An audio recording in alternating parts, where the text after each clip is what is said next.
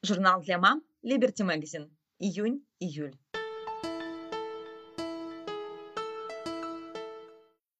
Слово редактора.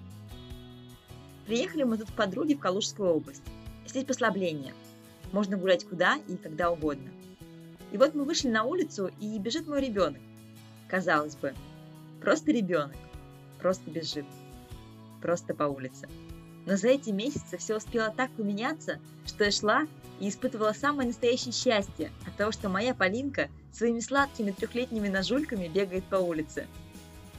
И это при том, что на карантине мы не сидели все время в Москве, а регулярно выезжали на дачу. Но вот последние две недели были дома. Сразу подумалось, что столько лет на нас набрасывались все эти сентиментальные тексты про то, как нужно ценить, что имеешь, радоваться дождю, солнцу и прочим лужицам на шляпах сыроежек. И что? Честно, я не знаю никого, кто, впечатлившись Осадовым или любым другим автором, вот так взял, раскрыл глаза пошире и начал жить моментом, кайфуя здесь и сейчас. Тексты не работают. А вот коронавирус – настоящий труженик. Сколько людей начали мечтать о былом и радоваться привычным вещам. Все те, кто был недоволен воспитателями в детском саду, сейчас готовы целовать песок, по которому те ходили, лишь бы этот песок был по дороге в садик. Все те, кто был недоволен воспитателями в детском саду, сейчас готовы целовать песок, по которому те ходили, лишь бы песок этот был по дороге в садик. Или еще пример.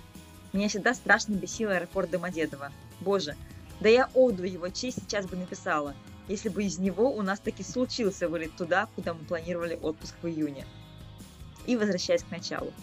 Вчера сын моей подруги свалился в озеро. Сегодня его сбил велосипедист. Мужчина это вышедший мальчик, помните? Полинка чуть не слопала камень, объявила бойкот защитному шлему, вся новая одежда в грязи и одуванчиках. И знаете что? И мы счастливы. А потому я от всей души пожелаю всем того, чего никогда и никому еще не желала. Луж, песка, грязных ручонок, садин, крошек от печенья, огрызков от мелков, растрепанных волос и стоптанных сандаликов. Всего того, что зовется простым детским счастьем. Анастасия Житкова, главный редактор Liberty Magazine. Воспитайка. Каким вы хотите видеть вашего ребенка? Счастливым или послушным? А как насчет того, чтобы реализовать оба варианта? Простые рекомендации детского психолога, которые помогут сохранить лучшие качества детской натуры и вырастить ребенка гармоничным человеком. Автор – психолог и педагог Ирина Козлова. Маму бить нельзя. Детская агрессия. Кажется, еще вчера малыш был прекрасным ангелочком, а сегодня он в гневе может ударить, укусить, бросить что-то в маму, папу, бабушку или компаньона по игре. История, знакомая каждому родителю. Примерно с полутора лет ребенка родители начинают сталкиваться с его агрессивным поведением, что часто застает их врасплох, ведь непонятно, как реагировать на эти проявления агрессии – Вроде и донести до ребенка надо, что вести себя подобным образом нельзя, но и не совсем понятно, как это сделать. Для начала предлагаю разобраться, что такое агрессия. Если обратиться к психологическим словарям, то они часто трактуют агрессию как нечто негативное и деструктивное, как то, что приносит вред окружающим, нарушает правила и так далее. Но есть и иное толкование слова «агрессия», не как нападение – а как движение «к» от латинского «от грессоре». А есть языки, где слово «агрессивный» означает напористый, активный, настойчивый, решительный и не имеет ничего общего с деструктивным поведением. Скорее даже наоборот. Агрессия – сила созидания, а не разрушения. Таким образом, агрессию можно разделить на конструктивную и деструктивную – Нападение, атака – деструктивный способ разрешения ситуации в большинстве случаев, а движение к своей цели – стремление добиться желаемых результатов, удовлетворить свои потребности – это как раз конструктивный вариант. Ведь гнев, злость – это одни из тех базовых эмоций, которые дают нам огромный приток энергии и сил, и крайне важно уметь грамотно обращаться с этой энергией – Поэтому далее мы будем говорить именно о злости и о том, как с ней работать, как помогать нашим детям направлять свою энергию не на насильственные действия, бить маму, компаньона по игре, башенку, все швырять и ломать, а на эффективное решение вопросов социально приемлемыми способами, когда возможно. А если это невозможно, то нужно научить малыша мириться с ситуацией – Вообще злости не стоит бояться, избегать или подавлять. Она очень полезна и выполняет две важнейшие функции. Направлена на удовлетворение наших потребностей, направлена на защиту от чужой агрессии, неадекватных требований, а также личных границ. Она также важна и нужна нам для гармоничного существования, как и другие эмоции – с ней можно и нужно научиться быть в ладах, чтобы она помогала нам в жизни, а не мешала. Поэтому сейчас поговорим о том, как работать с гневом ребенка и какие есть для этого инструменты. Техника номер один – отзеркаливание. Эта техника может как использоваться в качестве отдельного инструмента, так и быть вступлением к другим техникам – ее суть заключается в том, что взрослый комментирует для ребенка, да и для себя, что произошло. Он называет чувства малыша и предполагает, по какому поводу они возникли. Это помогает ребенку лучше понять и осознать, что послужило причиной для его злости или любой другой эмоции.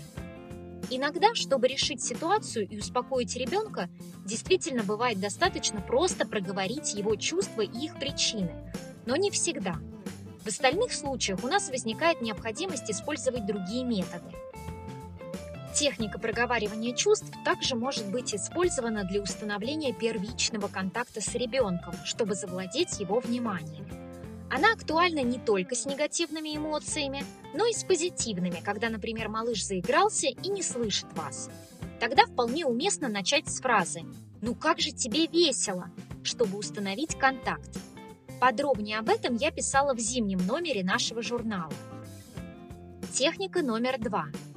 Обучить ребенка конструктивному способу разрешения ситуации и прописать сценарий.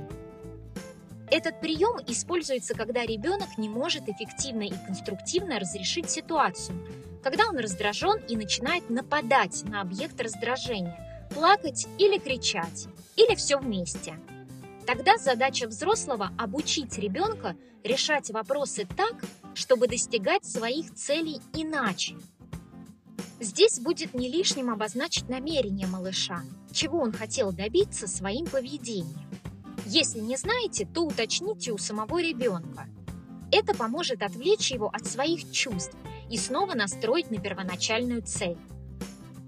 Поэтому каждый раз, когда ваш ребенок собирается ударить или уже ударил лопаткой по голове другого ребенка, чтобы тот не ломал его кулич, или когда у малыша не получается вставить пазл и он в гневе разбрасывает кусочки, нет смысла как-то ругать его, читать ему нотации и так далее. Есть смысл обучить ребенка договариваться с соседом по песочнице, чтобы тот не ломал его куличи или не отбирал игрушки – Показать, как можно нажать на пазл, чтобы тот встал на свое место. Рассказать, каким образом надо ставить кубики, чтобы получилась устойчивая башня. Как загладить свою вину и так далее. Ведь одно из значений слова «дисциплина» – обучение. Вот мы и обучаем наших детей, как им обходиться с этим миром.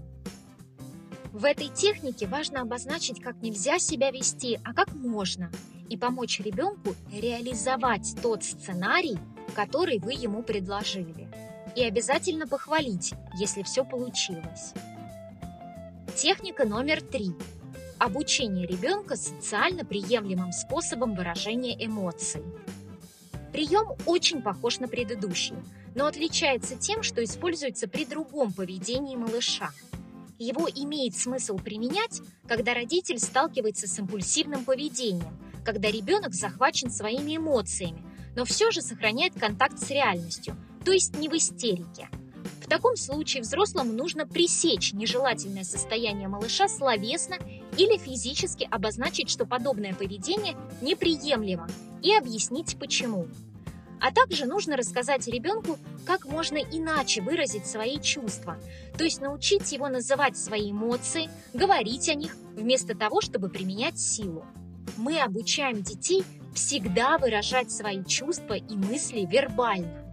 Детей же постарше, 6+, можно также обучать различным техникам эмоциональной регуляции, которые мы используем сами. Чтобы стало понятнее, приведу пример – Мама не дает ребенку энную по счету конфетку. Малыш очень расстроен, просит еще, плачет, но мама не дает, и тогда он бьет ее. Очень распространено подобное поведение у детей первых трех лет жизни, так как они особенно импульсивны. Реакция мамы может быть следующей. Ты злишься на меня, но маму бить нельзя. И физически остановить ребенка, поймав его ручку. Маму можно только гладить, когда злишься, то говори словами «Мама, я злюсь». С такой формулировкой можно обращаться к детям старше двух лет. До этого возраста можно ограничиться проговариванием чувств и физическим запретом на деструктивное поведение, не давать ребенку бить себя, а затем переключить его внимание. Техника номер четыре. Предпринять действия и установить ограничения. Этот метод подходит для детей старше двух с половиной лет – его можно использовать тогда, когда у ребенка сносит крышу. Ему сложно остановиться, и он продолжает делать то, что ему запретили. В такие моменты с ребенком никак не получается договориться, и его поведение носит провокационный характер. У родителей возникает ощущение, что малыш как бы проверяет границы, действует специально или как будто мстит. Например, ребенок после запрета продолжает кидаться едой в маму. Ему это кажется веселым занятием. Мама предупреждает его, что если он продолжит такое поведение, то ей придется забрать тарелку. Но ребенок продолжает свою игру. Тогда мама исполняет свое предупреждение. Это выглядит примерно так. Я понимаю, мой дорогой, что тебе весело, но едой играться и бросаться нельзя. Это правило, и мне не нравится быть испачканной кашей. Следите, чтобы устанавливаемые вами ограничения были логичны и соизмеримы поступку ребенка. И важно по-прежнему сохранять дружелюбный настрой, чтобы не возникало разрыва в ваших с ним отношениях. Да, ваш тон может быть в целом строгим, но не злобным или мстительным. Не поддавайтесь эмоциям. Получается, что вы вводите ограничения, вы непреклонны, но по-прежнему в контакте с ребенком и с пониманием относитесь к нему и его чувствам. Особое значение имеет завершение этой техники, когда взрослый обсуждает ситуацию с ребенком. Что произошло, почему произошло, кто что чувствовал в этот момент, как можно решить иначе данную ситуацию в следующий раз. И, конечно, крепкие объятия в конце. Техника номер пять. Помочь ребенку трансформировать гнев в печаль, столкнув с тщетностью бытия. Отлично подходит, если есть необходимость помочь ребенку справиться со своими злостью и раздражением, когда он сталкивается с запретом и ограничением и когда он не может повлиять на ситуацию. В таком случае задача взрослого заключается в том, чтобы привести малыша к слезам тщетности, помочь ему превратить злость в печаль, чтобы тот смог перейти от гнева к адаптации. Почему важно помочь ребенку отгоревать? Здоровая реакция на фрустрацию – это попытка изменить ситуацию, а в случае, если это невозможно, то смириться и адаптироваться. Именно чувство бессилия запускает наши адаптационные механизмы – не прочувствовав тщетность, мы так и продолжаем биться в закрытую дверь до бесконечности. Поэтому используйте этот механизм, когда вашему ребенку приходится сталкиваться с чем-то непреодолимым. Например, ему нельзя забираться на стол с ногами. Сначала малыш будет настойчиво стремиться добиться желаемого, будет даже нападать на того, кто встает на пути. Для того, чтобы столкнуться с тщетностью, ему надо прочувствовать непреодолимость преграды, как это делают родители? Да просто продолжают раз за разом снимать ребенка, например, со стула и не дают ему залезть на стол. В конечном счете малыш сдается, начинает горько плакать. Вы сразу почувствуете эти слезы тщетности. Ребенок физически станет более податливым, тонус спадет. И это будет означать, что он смирился и готов адаптироваться к вашим условиям, границам и правилам. И здесь будет уместно обнять ребенка, поцеловать, успокоить и переключить. И напоследок самое важное. В работе с детской злостью повторять все эти шаги и техники нужно ровно столько раз, сколько потребуется. А это очень много. Главный принцип обучения – сто раз ошибиться, а на сто первый, дай бог, что-нибудь да получится. Поэтому нужно набраться терпения и не ждать быстрых результатов. Также необходимо помнить, что дети ведут себя агрессивно в первую очередь в силу своей незрелости и, как следствие, слабой способности к саморегуляции. Их поведением управляют импульсы. Только зрелость разом решает все проблемы с трудным поведением, а созревает наш мозг окончательно аж к 25 годам. Наши же дети – это незрелые создания. Они только в начале своего большого пути, и об этом всегда нужно помнить. С ними не нужно воевать, нужно быть с ними заодно и обучать их, а обучение – долгий и трудный процесс. Поэтому хочу всем читателям пожелать много, очень много терпения и, конечно, ресурсного состояния. 100 вещей и ничего лишнего. Скоро лето, сезон отпусков – и, наверное, впервые мысли об отпуске вызывают у многих озадаченность, тревогу, а возможно и негатив. Многие мечты о путешествии видоизменились или даже самоликвидировались. Но давайте о хорошем. Отпуск у нас все-таки будет, пусть может и дома, или на даче, но отпускам быть. А поэтому стоит задуматься, чем мы себя побалуем и развлечем. Наше предложение для киноманов будет легким, забавным, но не бессмысленным. Фильм называется «100 вещей и ничего лишнего». Я выбрала его по нескольким причинам. Во-первых, он действительно современно водевильный. Это такая сказка большого города. Во-вторых, он в свете последних событий очень даже в тему, ибо речь в нем идет, хоть и в шуточной форме, о пересмотре ценностей. Ну и в-третьих, фильм сравнительно недавний, и кроме того, немецкий. То есть велика вероятность, что вы его еще не смотрели. Итак, наше время, большой город, двое закадычных друзей и партнеров по бизнесу. Фирма, конечно же, стартап, конечно же, связана с IT и, само собой, разрабатывает новое приложение. Приложение это настолько гениально, что Пауль и Тони, можно сказать, в шаге от умопомрачительного успеха, славы и первых миллионов. Только стечение обстоятельств, шумная вечеринка и пара лишних бутылок алкоголя переворачивают все с ног на голову. Спор о том, являются ли они жертвами вещизма и в какой степени, приводит к заключению пари. А пари состоит в том, что друзьям предстоит прожить 100 дней, доказывая, что вещи не имеют над ними власти. Они начинают день ноль в пустой квартире, в буквальном смысле слова, с голым задом. Оба составляют список из 100 своих вещей, и каждый день они могут получить назад только одну из них. Вот вам и Робинзонада. Только дело происходит в мегаполисе, который так и шумит за окнами их квартир в стиле лофт, так и приглашает покупать, обладать, пользоваться и заставляет думать, что радость обладания – это и есть радость жизни. Изобилие, доступность, непрекращающийся консюмеризм, создание новых потребностей и возможность их мгновенного удовлетворения, маркетинговые манипуляции, прославление общества потребительства – все эти вопросы по-новому открываются перед героями, во владении которых оказывается только пара трусов и спальный мешок.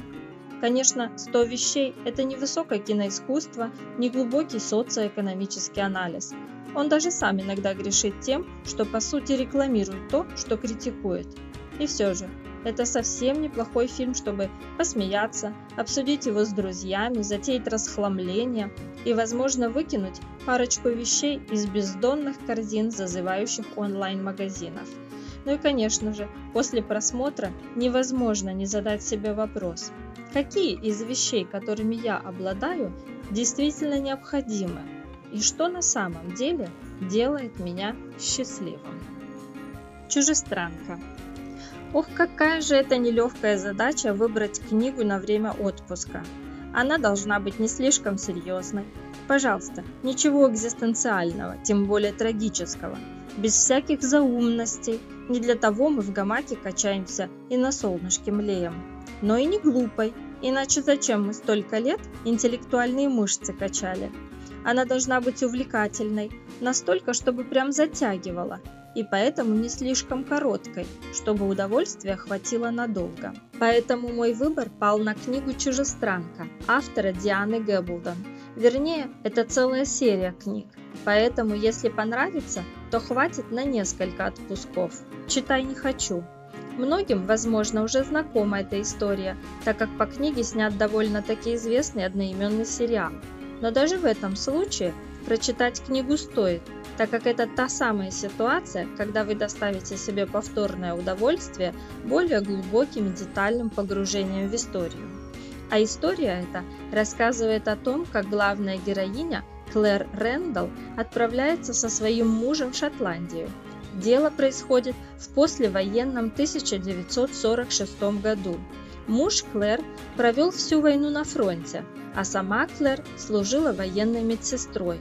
Поэтому, хоть супруги были женаты уже 8 лет, времени они провели друг с другом крайне мало.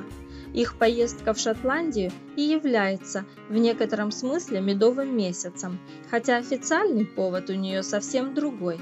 Фрэнк Рэндалл, профессор истории и шотландец по происхождению, отправляется в горную Шотландию для изучения генеалогического древа своего старинного рода, а Клэр сопровождает его. И в то время, как ее муж корпит над историческими документами, она знакомится с местностью и ее жителями и отдается своему увлечению – сбору и изучению лекарственных трав. Вот такое милое и романтичное начало романа. Эта поездка так и осталась бы просто романтическим путешествием молодоженов, если бы Клэр, собирая цветы, вдруг не оказалась у древних мингиров и, дотронувшись до одного из них, не потеряла бы сознание. Очнулась она живой и невредимой, только двумя веками ранее, в 1743 году. И тут начинаются ее приключения среди шотландских холмов в окружении воинственных людей. Здесь есть все – замки, первобытная природа, кланы, их обычаи, борьба, древние сказания и легенды. Пока Клэр пытается найти способ вернуться в свою эпоху, она становится частью совсем другого времени – ее познания в медицине делают ее полезным и уважаемым гостем клана Маккензи в горном замке Леух. Так как автор книги сама имеет ученые степени по биологии и зоологии и весьма подкована в истории Туманного Альбиона, то книга радует большим количеством подробностей о быте и укладе жизни Шотландии XVIII века. От политической борьбы до описания килтов, трапез, траволечения. Язык книги весьма добротен, повествование, несмотря на описание деталей, идет бодро и затягивает читателя. Из минусов, но это, конечно, мое личное мнение. Клэр не хватает глубины. Она идеальная героиня женского романа. Смелая, находчивая, остроумная, ну и куда без этого сексуальная. Само повествование в книге очень продуманное, очень ладно скроенное. До того ладно, что мне временами казалось, что именно так учат писать на курсах по писательскому мастерству, и что автор была на этих курсах одной из лучших учениц и получила за свою работу высший балл. Все детали, которые упоминаются в повествовании о 1946 году, история рода Фрэнка Рэндалла, все легенды, рассказанные супругом, тот факт, что Клэр медсестра, ее увлечение лекарственными растениями, все это необходимые детали, которые сделали возможным развитие сюжета с той же героиней, но в другой временной плоскости. Ну и, наконец, книга временами все-таки скатывается в сексуальные фантазии домохозяйки, а он нежно покусывал ее за ушко, расстегивая пуговку за пуговкой. Но, думаю, в книге есть много достоинств, которые явно перевешивают эти недостатки. И, кстати, достоинств этих так много, что первая книга серии вошла в список 200 лучших романов по мнению BBC. Так что, если вам нравится такая история, если вас влечет туманная Шотландия и привлекают истории про попаданцев, то эта книга, скорее всего, украсит ваш отпуск. С чего начать свой бизнес? Анна Ким, предприниматель с десятилетним стажем, владелец собственного бренда товаров для детского спорта. Многие люди, которые ведут обычный образ жизни, включающий посещение работы, торговых центров, кинотеатров и ресторанов, во время карантина в первый раз столкнулись с понятием изоляции. Через подобную изоляцию проходит множество женщин, находящихся в отпуске по уходу за ребенком. Многие из них во время декрета ищут пути, как не потерять себя, найти интересное дело по душе и по возможности заработать деньги. Давайте поговорим откровенно о женщинах в бизнесе и о том, как решиться на открытие собственного дела и где для этого брать идеи. Цели. Для чего женщины вообще занимаются бизнесом? Прокормить семью, внося существенный вклад в семейный бюджет, заработать себе на маникюр и быть относительно независимой от мужа, любимое дело не ради заработка, а для души, или реализовать статус деловой женщины. Представим, ты несколько лет благополучно строила карьеру в офисе, работала по найму в государственной или частной компании, получала зарплату и никогда не задумывалась о собственном бизнесе. Потом замужество, рождение ребенка и полная смена приоритетов, отсутствие личных доходов, необходимость все время посвящать ребенку, невозможность уделять себе столько же внимания, как раньше. Конкретный сценарий может отличаться, но суть в том, что с рождением малыша многое в жизни женщины меняется навсегда. Не случайно многие бизнес-леди открывают свое дело именно во время декретного отпуска. Появление ребенка – это мощный стимул для раскрытия потенциала женщины. Я очень хорошо помню, как после рождения старшего сына стала совсем другой. Мне хотелось купить своему ребенку все самое лучшее и современное, дать ему хорошее образование, заказать самую красивую коляску и так далее. я уверена, что такие мысли крутятся в голове у большинства мам. Дисклеймер. Сразу скажу, что я совсем не против ситуации, когда женщина полностью самореализуется в роли жены и матери и не испытывает при этом никакого дискомфорта. Но, положа руку на сердце, многие женщины в глубине души хотели бы реализоваться в собственном проекте, но им мешает неуверенность в себе и страхи. Даже если твой муж зарабатывает столько, что тебе, по сути, не нужно работать, собственный бизнес дает возможность для самореализации, уважения к себе и гарантию спокойного будущего в случае непредвиденных обстоятельств. А почему нет? Перечислим основные страхи начинающего бизнесмена. Я боюсь принимать решения самостоятельно. Перебороть привычку перекладывать ответственность на другого бывает очень сложно. Работая в крупных компаниях, я всегда полагалась на своего руководителя, была уверена, что он разбирается в работе лучше меня. Только спустя какое-то время я стала чаще замечать манипуляции со стороны руководства, стремление присвоить себе чужие заслуги и попытки взрастить подчиненных чувство неполноценности. Это довольно стандартный прием управления персоналом в некоторых компаниях. Свобода принимать решения в собственном бизнесе открывает много возможностей, стоит только попробовать. А если у меня нет инвестиций для бизнеса? Здесь все индивидуально, и нужно тщательно взвешивать риски, особенно если капитал складывается из кредитов и займов. Всегда следует максимально подробно составлять бизнес-план и начинать с малого, постепенно наращивая обороты. В моем случае это было так. Минимальный размер первых партий товара отсутствие затрат на содержание сотрудников, склада и офиса. Несколько лет мы с мужем работали дома. Склад был прямо в квартире и доставляли мы заказы почтой и на своей машине по Москве. Рекламного бюджета тоже не было. В основном работали сарафанное радио, размещение на досках объявлений и в тематических блогах и участие в бесплатных уличных мероприятиях. Я боюсь прогореть. Проблемы случаются даже с самыми успешными бизнесами – Причины могут варьироваться от неудачной бизнес-идеи до форс-мажора, вызванного эпидемией. Никто от этого не застрахован. Всемирно известные бизнесмены по много раз терпели неудачи и начинали новый бизнес с нуля. Самое ценное – это опыт, который можно применить при реализации новой идеи. А что, если моя идея не понравится клиентам? Найдите свою уникальную нишу. Не пытайтесь понравиться всем сразу – когда вам удастся сформировать ядро лояльной аудитории, постепенно бизнес начнет обрастать новыми фанатами. А я не знаю, где найти идею для бизнеса. Ответ на этот пункт очень подробно изложен ниже. Надеюсь, он будет полезен всем начинающим свой бизнес. Как найти идею для бизнеса? 10 источников для вдохновения.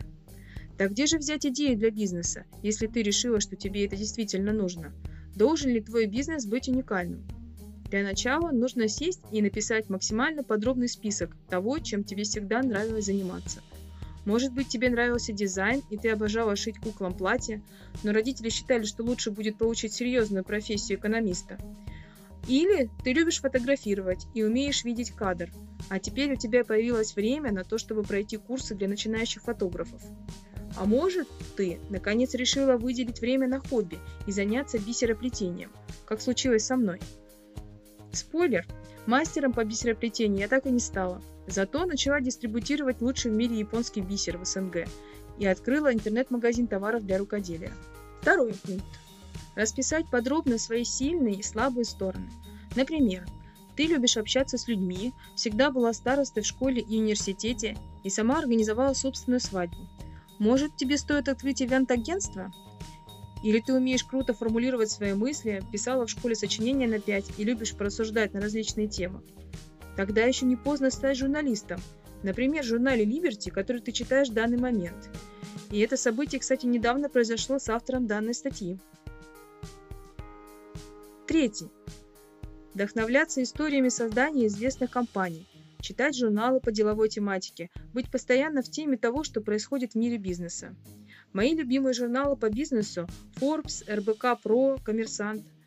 Хотя, если честно, идею своего первого бизнеса с магазином рукоделия я подглядела Космополитен, а не Forbes. Пункт 4. Путешествовать для расширения кругозора. Очень вероятно, что во время поездки ты увидишь уникальный продукт или услугу, который еще не представлен в твоей стране или городе. Пункт 5. Просматривать новые товары на краудфандинговых платформах, например, таких как Kickstarter – очень часто интересные новинки появляются именно там, и есть шанс посмотреть и внедрить их первым в своей стране. Пункт 6. Продумать, какая фишка будет у твоего бизнеса. Уникальным может быть сам продукт или услуга, а может, напротив, сам продукт быть общеизвестным, но отличающимся от прочих своей нишевостью. Для этого нужно поэтапно сужать прицел. Например, ты решила стать фотографом. Фотографов сейчас пруд пруди, поэтому тебе позарез нужна уникальная специализация. Двигаешься дальше по цепочке. Фотограф, детский фотограф, фотограф для новорожденных, фотограф родов, уникальный фотограф, снимающий процесс родов в элитном роддоме. Бинго! Умение эстетично и непринужденно отснять такой интимный процесс, при этом быть приятным в общении для семей с высокими запросами – это УТП – уникальное торговое предложение. Опять же, приведу пример на собственном бизнесе. Продажа беговелов, продажа не только беговелов, но и франшиза беговелошкол с уникальной программой занятий для детей. Организация серии гонок в рамках чемпионата России для продвижения бренда. Выпуск брендированного мерча, спортивной одежды, носков, дождевиков, командные поездки, зарубежные международные чемпионаты. Вроде бы многие продают беговелов, а знают и любят избранных. Пункт 7. Задать себе вопрос, Хочешь ли ты заниматься этим делом хотя бы 2-3 года? Горишь ли ты этой идеей по-настоящему? Или тебе просто хочется заняться хоть чем-то, чтобы не отстать от подруг? Открывать на одной улице десятый салон красоты или аптеку как минимум неразумно, если даже муж безоговорочно готов спонсировать твой проект. Пункт 8. И еще один важный вопрос. Будешь ли ты стесняться и оправдываться перед знакомыми, когда они узнают, чем ты занимаешься? Я считаю, что нельзя стесняться себя и того, что ты делаешь, иначе люди к тебе не пойдут. Для примера, часто неопытные бизнесмены первым делом идут в бизнес, основанный на принципах сетевого маркетинга, так как им обещают золотые горы, быстрый рост доходов и мерседесы. Но в то же время многие люди не умеют активно продавать, тем более если сами не верят в уникальность и чудодейственность продукта – Кроме того, они боятся, что их друзья перестанут общаться с ними из-за нежелания покупать очередную раскрученную биодобавку или чудо-тряпку. Пункт номер 9. Общаться и не стесняться обсуждать свои идеи с друзьями. Возможно, в одиночку ты не решишься на открытие своего бизнеса, а вместе с подругой уже не так страшно рискнуть. Пункт 10. И последнее, самое важное. Ваш бизнес должен приносить пользу людям. Кому-то это может показаться странным, ведь многие демонизируют бизнес, считая, что главная цель в нем – получение прибыли.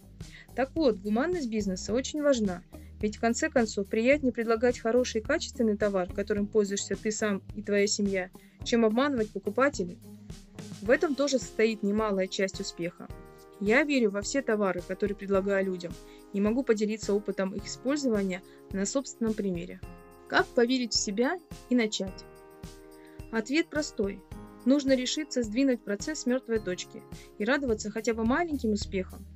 В начале каждого из моих бизнесов в них не верил никто из знакомых. Все друзья смеялись и с недоверием спрашивали, как мы вообще содержим семью, продавая бисер. Потом такой же скептический настрой был и по отношению к беговелам. Мне повезло, что развитием всех проектов мы занимаемся вместе с мужем. Меня всегда поддерживают во всем родители. И еще помогают вера в себя и врожденное упорство. Не нужно бояться делать того, чего не делают другие, несмотря на осуждение и недоверие. Быть влюбленным в свое дело. Любимый бизнес всегда требует много внимания, но и отдача от него превосходит ожидания.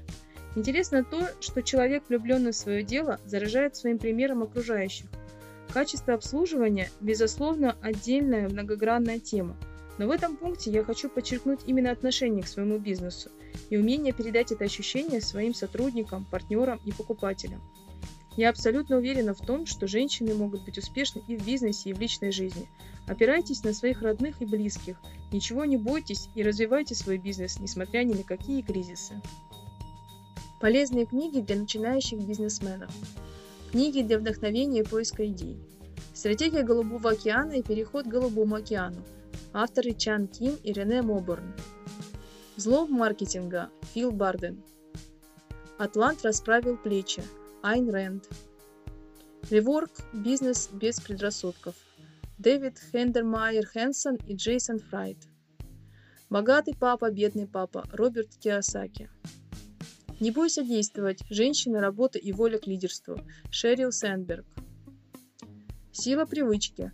Почему мы живем и работаем именно так, а не иначе? Чарльз Дахик. От нуля к единице. Как создать стартап, который изменит будущее? Питер Тиль. Семь навыков высокоэффективных людей. Мощные инструменты развития личности. Стивен Кови. История известных компаний.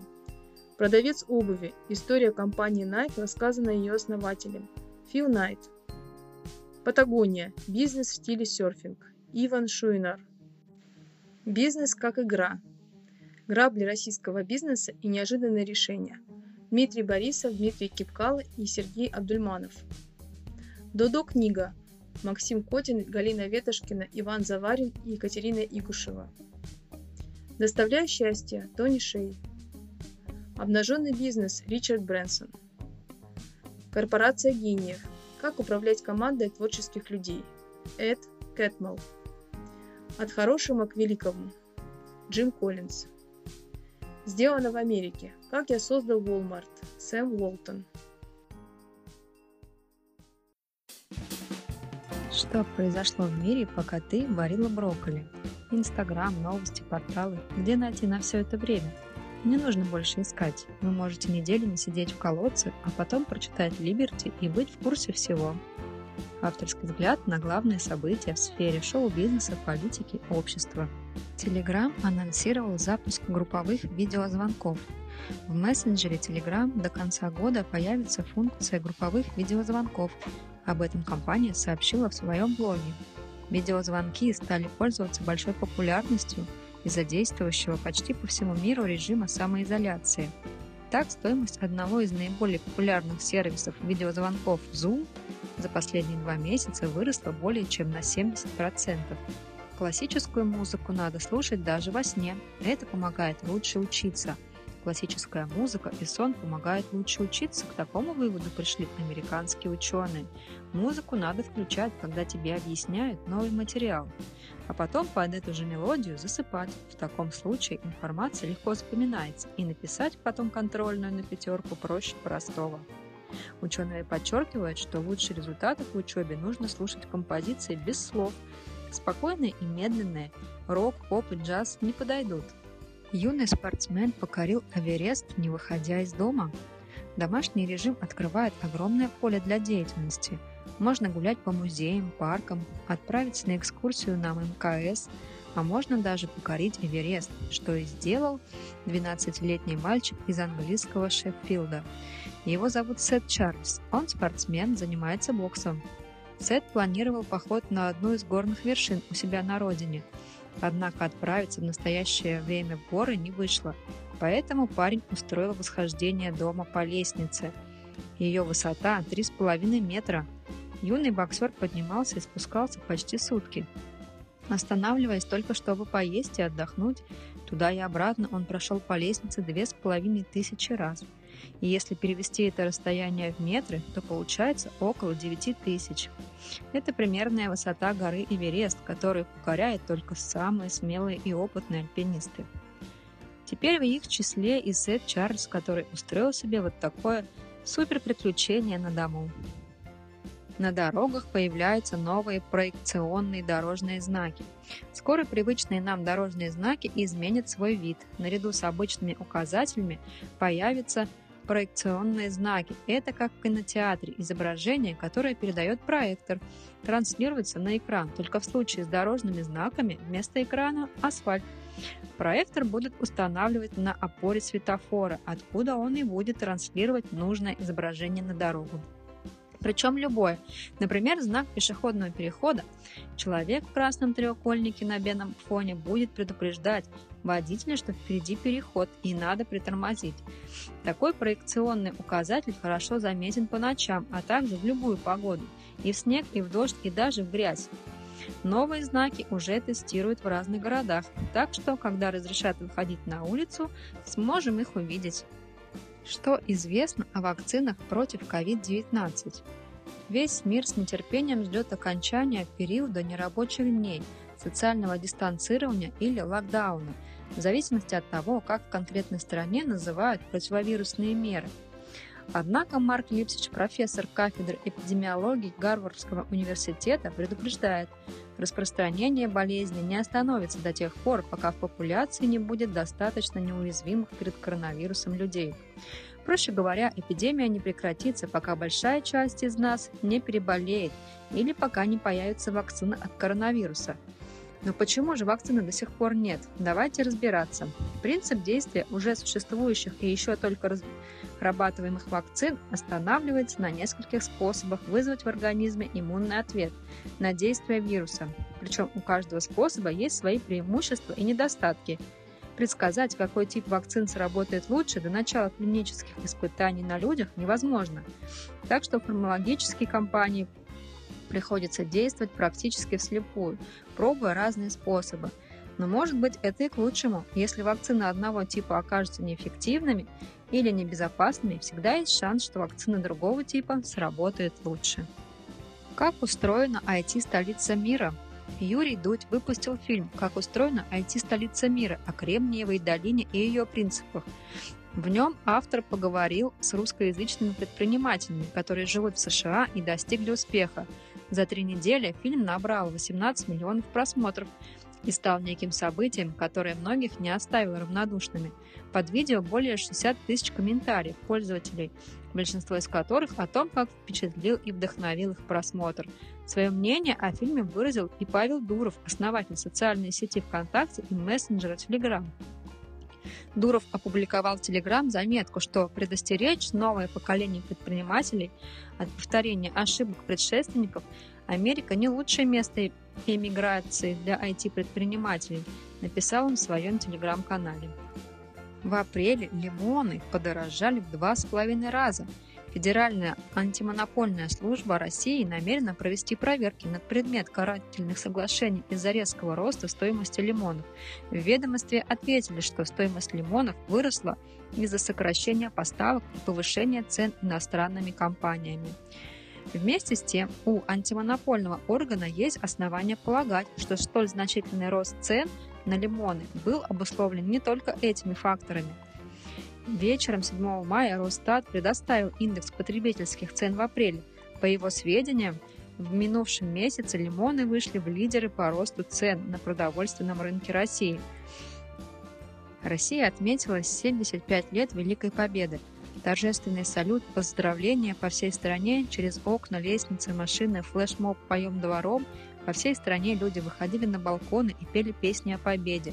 Все это было, хотя многие мероприятия, включая главный парад на Красной площади, пришлось отложить. Репутацию Регины Тодоренко будут спасать серьезными эфирами и сменой имиджа.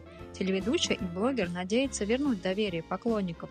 Напомним, звезда в прямых эфирах в соцсетях, беседуя с журналистами, высказалась на больную тему, транслируя мысль, что женщины, которых бьют, сами в этом виноваты.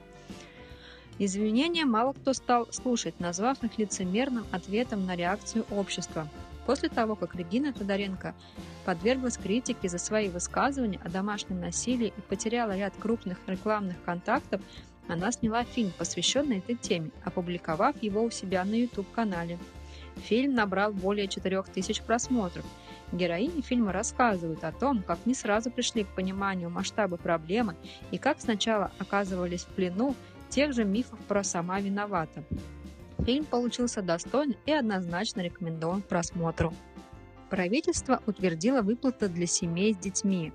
С 1 июня семьи с детьми от 3 до 16 лет получат единовременную выплату в размере 10 тысяч рублей на каждого ребенка. Для этого нужно подать заявление через портал госуслуг или через сайт Пенсионного фонда России. Также заявления будут приниматься в территориальном отделении по месту жительства, месту пребывания или фактического проживания. Заявление должно рассмотреть в течение пяти дней, а на выплату отводится не более трех дней. Запрос материальной помощи можно оформить до 1 октября текущего года.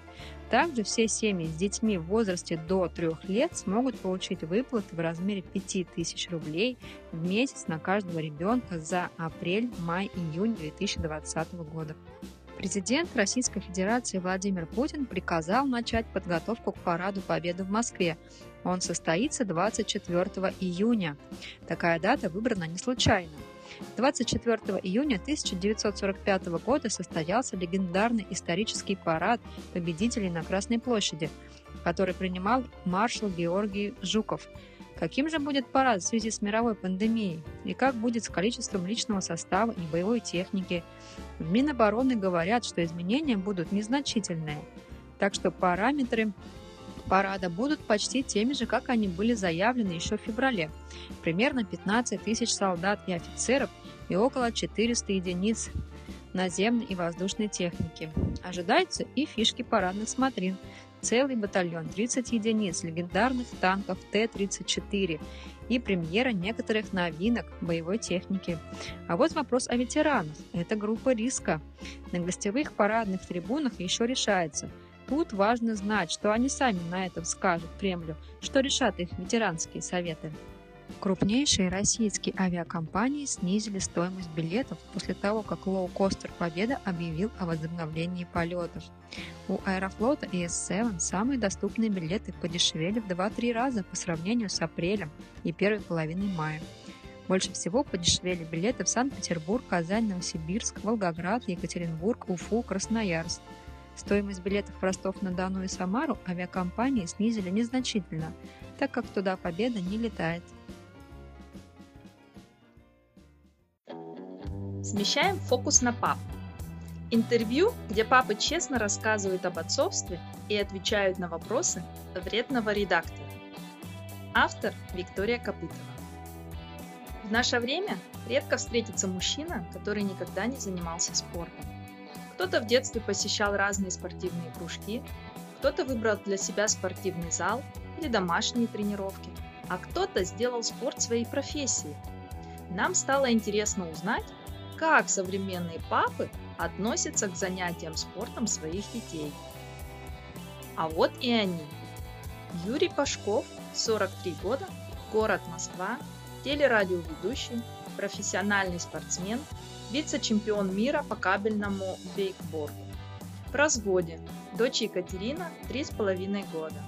Александр Коваленко, 36 лет, город Орск, Оренбургская область, IT-инженер. Дочь Маша, 8 лет, сын Филипп, 2 года. Дмитрий Саврасов, 23 года, город Сочи, сейчас временно проживает в городе Иван. Повар, сын Кирилл, 1 год. Каким спортом вы увлекались в детстве?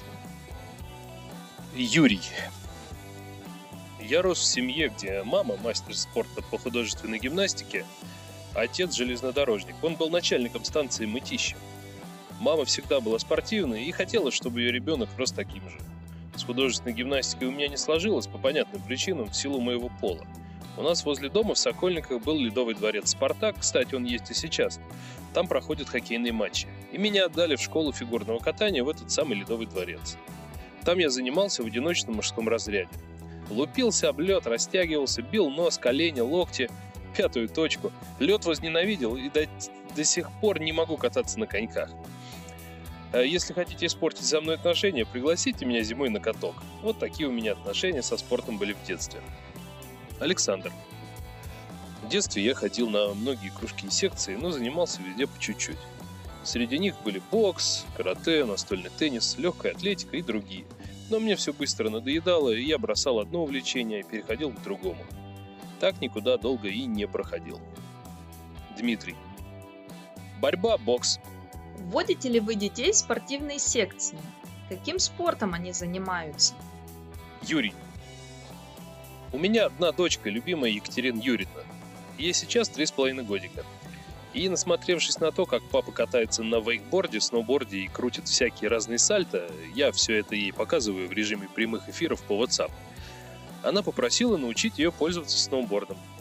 А потом мы с ней договорились, что она будет изучать горные лыжи. Ей очень понравилось, и этой зимой я в первый раз отвез ее на гору. Мы взяли инструктора, и Катюша впервые скатилась с ним с горнолыжного склона. Она влюбилась в горные лыжи. В итоге мы купили абонемент и каждые выходные ездили на склон к одному и тому же инструктору. Прекрасный молодой человек и тоже папаша. И он продолжал учить Катюшу кататься на лыжах. Но, естественно, из-за этой пандемии все склоны закрылись, все детские школы прекратили прием, поэтому горнолыжка пока на паузе. Летом планирую брать дочку с собой на вейк. Э, если не сможет сама, то вместе со мной точно прокатится на вейкбордической лебедке. Александр. У меня дочке 8 лет, а сыну 2 года. Сыну пока еще рано куда-то ходить, а дочка занимается в художественной школе дважды в неделю. А, танцами трижды в неделю, ходит на информатику тоже два раза. И я вместе с ней раз в неделю хожу прыгать на спортивных батутах. А зимой мы всей семьей часто ездим на горнолыжный курорт, который находится недалеко от нашего города. Дмитрий. Пока еще не вожу. Рано. Сыну 11 месяцев, но как только, так сразу. Многие родители сейчас стараются развивать детей сразу в нескольких спортивных направлениях. Как вы относитесь к большому количеству спортивных занятий в графике ребенка? Юрий отрицательно отношусь, потому что спорт это же самая настоящая работа. Это все равно, что взять ребенка, посадить его за вечную подготовку домашнего задания в школе. Это ад, адище.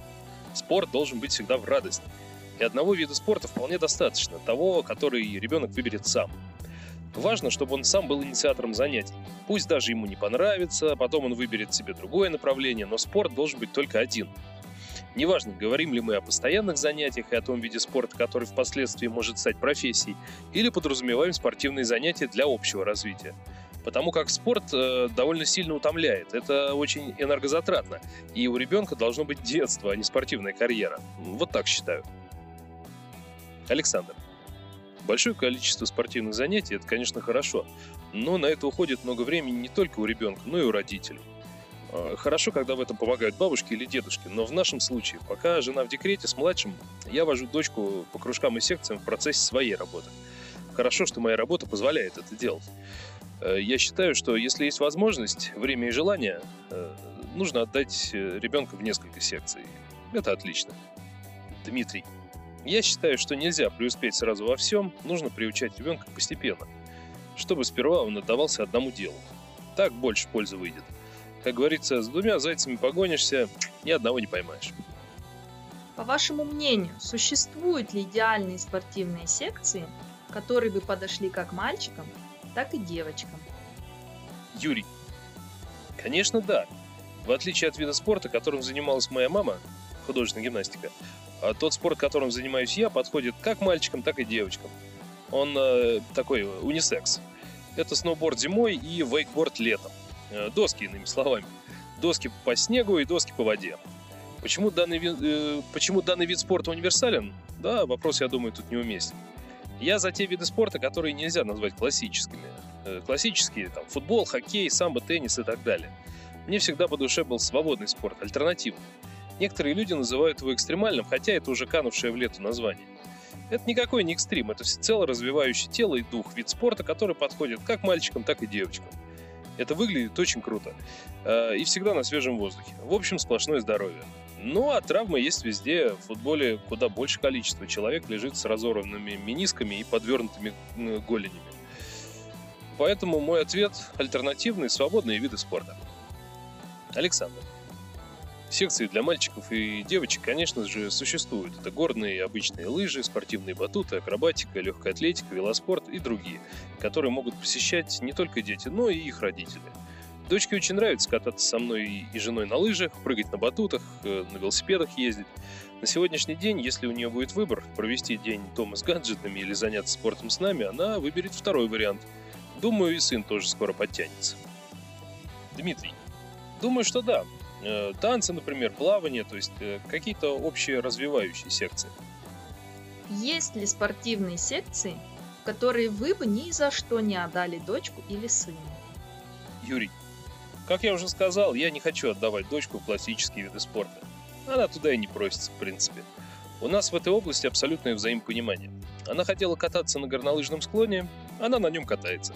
Не захотела бы, не пошла, я бы ни за что ее не повел. Например, э, девочек часто дают синхронное плавание. Там развиваются широкие плечи, мощные накачанные ноги. Я считаю, э, что это девочке ну, не нужно. Фигурное катание я бы тоже не отдал, потому что спорт для очень молодых, и девочке нужно добиться в нем результатов лет в 10-15. Дальше уже пенсия. Считаю, что ребенку не нужен так, такой слишком молодой вид спорта. Э, потому что пока ты взойдешь на Олимп, добившись каких-то результатов в том же фигурном катании, разобьешься весь полностью – у тебя будет куча профессиональных травм, с которыми потом трудно жить даже взрослым. Александр. Если ребенок э, сам захочет в определенную секцию, препятствовать не буду и даже помогу. Дмитрий. Думаю, что плохого спорта не бывает, все хороши по-своему. Ребенку нужно пробовать себя там, куда его тянет душа. А я, как родитель, постараюсь выяснить, где у него больше потенциала, и помочь ему в дальнейшем развитии. Какой набор спортивных навыков, на ваш взгляд, должен быть у мальчика, какой у девочки. Юрий. Если девочка умеет садиться на шпагат, это круто. Это полезное умение, которое поможет ей, как мне кажется, даже в деторождении. Но самое главное, чтобы ребенок был здоровым. Тут важно уделять время не спортивным навыкам, а просто общему иммунитету. Чаще гулять, проветривать помещение, чтобы ребенка тянул на улицу и чтобы там он выпускал всю накопленную энергию. Специфических спортивных навыков я, наверное, не назову, а кроме тех, которые присущи чисто анатомически мальчикам и девочкам. Мальчик должен быть крепким, здоровым, с хорошим иммунитетом, впрочем, как и девочка. Девочка должна быть утонченной, гибкой и женственной. Александр. Спортивные навыки должны соответствовать наклонностям и характеру э, ребенка. Но мальчики должны быть мальчиками и с большей вероятностью гонять футбол и хоккей, а девочкам предпочтительнее ходить на танцы или художественную гимнастику. Но если дочка захочет на футбол или сын захочет танцевать, препятствовать не буду. Дмитрий, мальчик в первую очередь должен уметь постоять за себя, поэтому э, бокс, борьба – это база. Девочка хотелось бы, чтобы хорошо танцевала, либо занималась гимнастикой. Одни родители отдают детей спортивные секции ради физической подготовки, другие в надежде на спортивную карьеру ребенка. А вашим детям для чего нужны спортивные занятия? Юрий, я убежден, что профессиональный спорт обычному среднестатистическому ребенку ни к чему, если он, конечно, не гений в каком-то конкретном виде. Потому что это все-таки огромное количество профессиональных, спортивных и очень болезненных травм. Могу утверждать это на своем опыте. У меня были операции на обоих коленях, порваны крестообразные связки, сломаны обе ключицы. Ни одному человеку, тем более ребенку, такого не пожелаю. Моей Кате горнолыжный спорт нужен, чтобы путешествовать по миру, чтобы ездить с папой зимой по красивым горнолыжным курортным местам. Не сидеть в номере и не ждать, пока папа вернется со склона, а чтобы вместе покорять э, горы и смотреть Европу, Америку, Индию, Гималаи, Японию, чтобы в конце концов съездить в Сочи, в Красную Поляну. А летом, соответственно, не сидеть на даче у бассейна, а съездить с папой покататься на вейкборде и классно провести время. Вот для этого. чтобы чаще быть на свежем воздухе и проводить время с родителями. Александр. В идеале хотелось бы, чтобы детям нравилось. Наши дети точно не ходят на секции ради спортивной карьеры. Спорт создает дополнительное общение для детей. Спорт – это большой выплеск энергии, ну и здоровья. Дмитрий. В первую очередь для общего развития. А дальше, если захочет связать карьеру со спортом, то это его личный выбор. Сказка на ночь. Сказки – это магия, древнее волшебство, которое в миг превращает непоседу в увлеченного слушателя с первых семи нот вашего голоса. Объяснить, что такое хорошо и что такое плохо, научить делиться, развеять страхи и поселить веру в себя помогут добрые, родные, со вкусом заботы и нежности истории. Усаживайтесь поудобнее, я начинаю. Автор Елена Завьялова. Летняя сказка. Ура! Лето пришло! Наконец-то! Веселился Андрюша, вскакивая с кровати и пуская в комнату лучики утреннего солнышка. Еще вчера была весна. Он ходил в садик на занятия, соблюдал режим и правила и с нетерпением ждал лета. Ведь мама сказала, что летом будут каникулы. Никаких уроков, книжек, лишь полное раздолье у бабушки на даче. Играй, гуляй, купайся, по деревьям лазай, что хочешь делай, каникулы же. Андрей разбудил брата, подпрыгивая вокруг него со словами. «Давай собирать рюкзаки!» «А что нам пригодится?» Спросил сонный Илюша. «Как что? Все самое необходимое. Лупа, фонарик, батарейки, журнальчики с ежиком, карандаши, бумага», ответил Андрюша. Ребята быстро покидали сокровища в рюкзаки и после завтрака были готовы к отъезду. Три часа в дороге пролетели как один миг. Бабушка встретила внуков с распростертыми объятиями. Угостила чаем с блинчиками и медом, а затем отпустила исследовать окрестности. «Вот это жучище!» — сказал Илюша, рассматривая майского жука под лупой – Смотри, как засуетился, когда я его перевернул на спинку!» Обрадовался Андрюша. «Ножками шевелит, так смешно!» Вдруг жук резко взлетел. «Хватай его!» – закричал Андрей. «Уже поздно!» – ответил Илья, и братья с интересом продолжили искать других насекомых. «А это у нас кто?» «Ага, бабочка-капустница. Интересно, как она полетает с одним крылом?» Увлеченно рассуждал Илья и, не моргнув глазом, оторвал бабочке крылышко. Теперь она тоже жук, пусть ползает. А вот у этого муравья слишком много ног, заметил Андрей. Зачем ему столько? Оставим четыре. Сказав это, мальчик тут же оторвал муравьишке лапки и отпустил. «Дети, обедать!» Разнесся по округе бабушкин зов. Братья тут же закончили развлекаться с насекомыми и бросились к дому. После обеда бабушка Наташа уложила внуков спать. Тем более, что погода испортилась. Дождик неутомимо барабанил по крыше. Андрей выглянул в окошко. Сильный ветер трепал шторы. Мальчик хотел закрыть окно, но тут молния осветила небо. Раздался гром! Андрей зажмурился, и все вокруг исчезло. Мальчик открыл глаза и удивился. Вокруг темно и не видно привычных очертаний комнаты. «Эй ты, пошевеливайся! Даром тебя кормить, что ли?» Раздался незнакомый голос. Андрей почувствовал, что его подтолкнули, и упал. Идти почему-то было тяжело. «Бери ношу! Чего стоишь, работай! Королева не ждет!» Андрей заковылял к свету. «Кто со мной разговаривает?» Почему толкается? Почему ноги не слушаются? Тысячи вопросов роились у него в голове и жужжали, как пчелы. Дойдя до выхода из туннеля, Андрей огляделся и заметил вокруг себя муравьев. Бесчисленное множество коричневых насекомых сновало туда-сюда с палочками, листиками, ягодами. «Но почему они такие большие?» – подумал Андрюша. Мальчик посмотрел на свои ноги и замер – не может быть! Его две симпатичные ножки превратились в четыре муравьиные. Не поверив своим глазам, Андрей тут же побежал к ручью.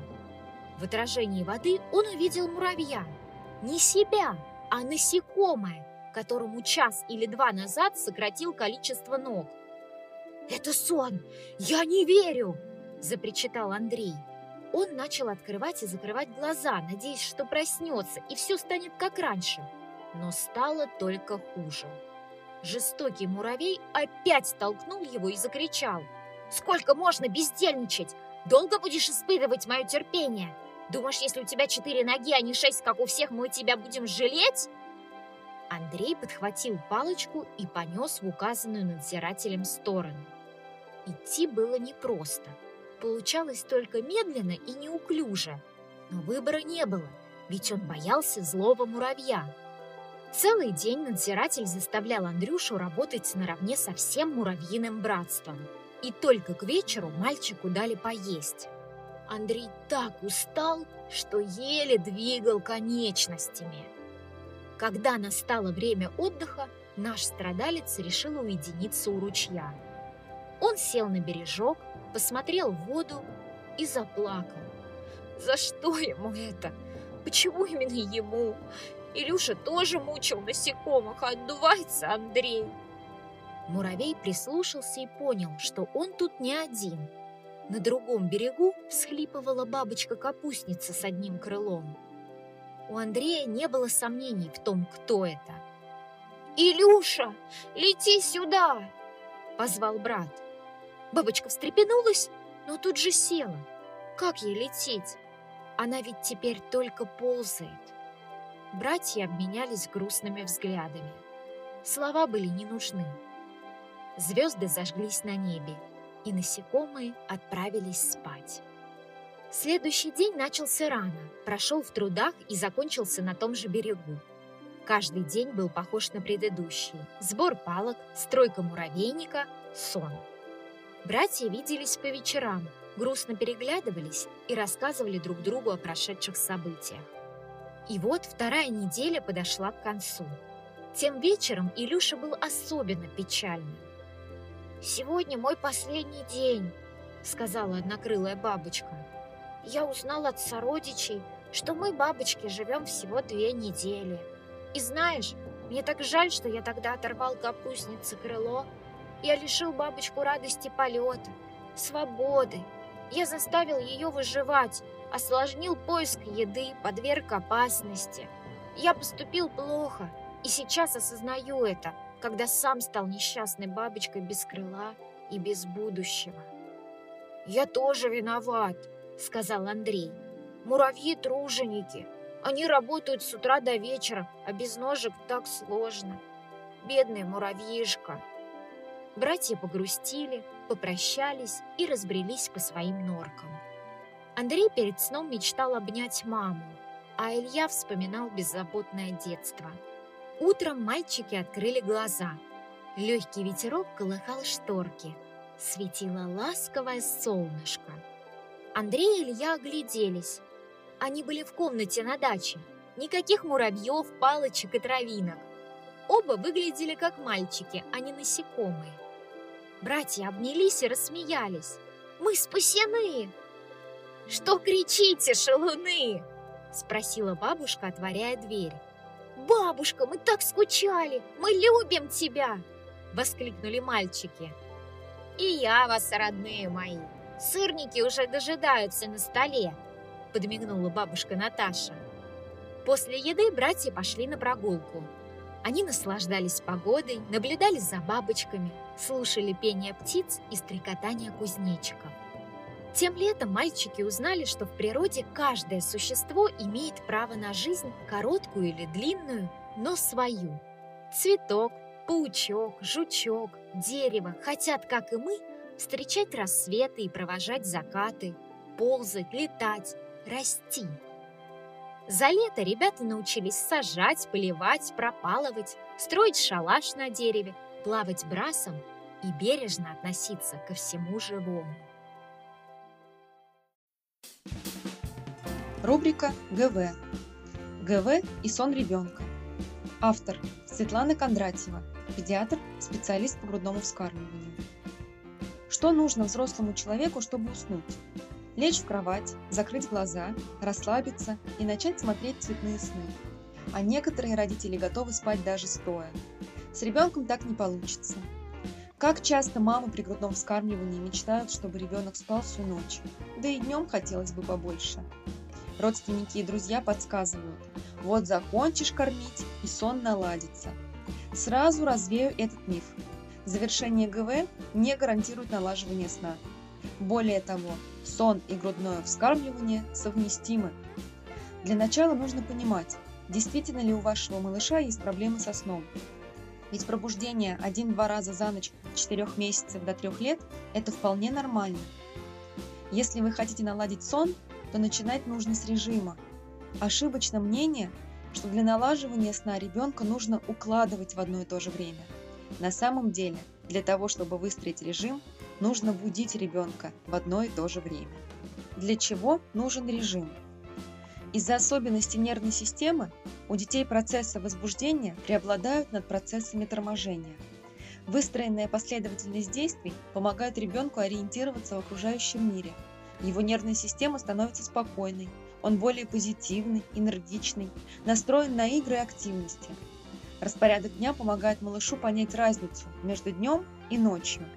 Режим улучшает качество сна, а хороший сон благотворно влияет на нервную систему и здоровье в целом. В идеале по биологическим ритмам просыпаться надо с 6 до 8 утра. В течение недели вы можете вести дневник и записывать, во сколько просыпается ваш малыш с утра, когда и сколько спит днем. Таким образом, вы вычислите примерное время пробуждения ребенка, в которое и будете его поднимать, и определитесь, достаточно ли спит ваш малыш за сутки. Способов научить ребенка засыпать много.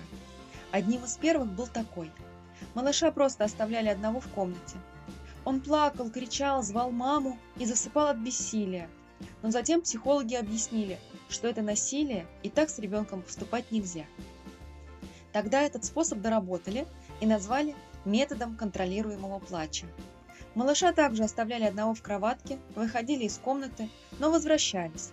Сначала через 10 секунд с того момента, как малыш начинал плакать, в следующий раз через 30 секунд, потом оставляли ребенка на минуту, 2, 5, 10 и так далее, пока малыш не привыкнет, что мама уходит и пора засыпать.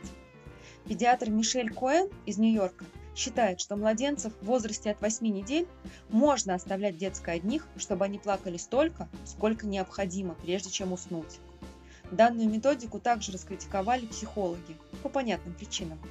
Тогда специалисты предложили оставлять малыша в кроватке, но маме не выходить из комнаты, а сидеть поодаль на стуле. Как вы уже поняли, это достаточно жесткие методы приучения к самостоятельному засыпанию. Различных методик очень много, но психологи рекомендуют пользоваться мягкими техниками. Чтобы засыпание прошло легко и быстро, нужно подготовить нервную систему ребенка ко сну – в зависимости от возраста, за 15-50 минут до сна начинайте переходить от активных занятий к спокойным. Чем старше ребенок, тем подготовка ко сну дольше. Стоит приглушить свет, выключить телевизор, почитать книжки, порисовать, собрать игрушки, искупать малыша, если водные процедуры его успокаивают. Важно научиться распознавать признаки усталости ребенка, чтобы понять, что его пора укладывать спать. Когда малыш устал и хочет спать, он зевает, трет глазки, сосет палец, теребит волосы или уши, медленнее движется, роняет игрушки. Обнаружив один или несколько признаков усталости у своего ребенка, начинайте его укладывание. У вас есть несколько минут, от 5 до 15, чтобы попасть в так называемое окошко в сон. Если ребенок постоянно зевает, капризничает, ведет себя агрессивно, плачет, значит он переутомился, и вы опоздали его уложить. За несколько минут до засыпания введите определенный ритуал. Он расслабит малыша еще больше и настроит его на отдых. Главное – повторять всю последовательность действий каждый день. Например, переодевание в пижаму, поглаживание или легкий массаж, сказка или колыбельная, включение белого шума и прощальная фраза. Волшебную прощальную фразу нужно говорить, когда малыш расслаблен и вот-вот заснет. Придумайте свою. Спи, мой хороший. Или Тише, малыш, я рядом. Важно не менять сами слова и их последовательность. Ребенок постепенно привыкнет к этой фразе, она будет ассоциироваться со сном. В будущем, при ночном пробуждении, ему достаточно будет услышать волшебные слова, чтобы заснуть и спать дальше без груди. У сна есть определенные циклы, приблизительно по 40-60 минут. После каждого цикла, как взрослые, так и дети просыпаются, чтобы удостовериться, все ли нормально, не холодно ли, на месте ли подушка, не упало ли одеяло, не погас ли костер и не пришел ли саблезубый тигр. Это навык самосохранения, который достался нам от далеких предков. Если все в порядке, то человек погружается обратно в сон про это кратковременное пробуждение даже не помнит. Если же человек вставал ночью попить, то обязательно это запомнит. Так же происходит и у детей – если ребенок засыпал с грудью на маминых руках, а проснулся один в кроватке, то он обязательно потребует восстановления прежних условий для сна. То есть уснул сам, сам перешел между циклами сна. Уснул на груди, нужна грудь для перехода между циклами. Разделять ассоциацию кормления-сон следует после 4 месяцев. В первые 4 месяца жизни сон происходит вокруг кормления – так как в это время ребенку для роста и развития в первую очередь нужна еда. А после 4 месяцев приоритетом становится отдых, необходимый для своевременного восстановления организма. Не получится разделить грудь и сон, если у ребенка нет четкого режима, нет подготовки ко сну, и если у вас не получается распознать признаки усталости малыша и попасть в окошко в сон. Если ребенок засыпает на груди, сдвиньте кормление сперва в середину, а затем в начало ритуала. То есть помимо груди должны быть еще хотя бы две дополнительных ассоциации. Каждый раз, когда ребенок закрывает глазки и начинает засыпать, убирайте грудь. Так вы дадите ему понять, что кормление и сон не связаны. То же самое касается и укачиваний, ношения на руках, пустышки. Пусть они будут частью процесса укладывания, но не способом засыпания. Кладите кроху в кроватку после ритуала и кормления сонным, но не до конца уснувшим. Только так он научится засыпать сам. Чтобы ребенок не проснулся при перекладывании из теплых маминых рук в холодную кроватку, перед укачиванием закутайте малыша в пеленку или тонкое одеяло и кладите его в кроватку сонным и укутанным. Теплая ткань смягчит переход, к тому же она будет хранить мамин запах, что также облегчит малышу засыпание. со вкусом. Питание летом. Автор Светлана Кондратьева, педиатр, диетолог. Если сын питается бутербродами с колбасой, а муж требует запретные пельмени, не опускайте руки. В нашей рубрике «Со вкусом» вы узнаете, как накормить всех с пользой для здоровья, чтобы при этом все были сыты и довольны. И что нужно есть, чтобы сохранить молодость, красоту, энергию и хорошее настроение. Я очень люблю лето, не нужно надевать на себя объемные теплые вещи. Светит солнце, много витамина D, и можно в достаточном количестве есть разнообразные овощи, фрукты, ягоды и зелень. Фрукты и овощи – богатый источник углеводов, различных минералов, в том числе ценных микроэлементов и витаминов, органических кислот, пектина, эфирных масел и других веществ. Органические кислоты и эфирные масла овощей и фруктов вызывают усиленную секрецию пищеварительных соков, тем самым улучшая переваривание пищи. Данное действие овощей и плодов сохраняется и при совместном употреблении с другими продуктами – мясом, рыбой, мучными и крупяными изделиями. Вот почему так полезно сочетать мясные и рыбные блюда с овощными гарнирами. Пектин способствует нормализации кишечной микрофлоры, снижает гнилостные процессы, убирает токсины в кишечнике, благотворно влияет на процессы пищеварения. И, конечно, всем известно про витамины и микроэлементы, которые так необходимы нашему организму и которые находятся в овощах, фруктах, зелени и ягодах. Как кормить наших детей, чтобы лето было максимально полезным? У ребенка должно быть разнообразное меню, не сильно отличающееся от зимнего рациона. Оставьте в меню мясо, молочные продукты и крупы. Добавьте сезонные овощи и фрукты.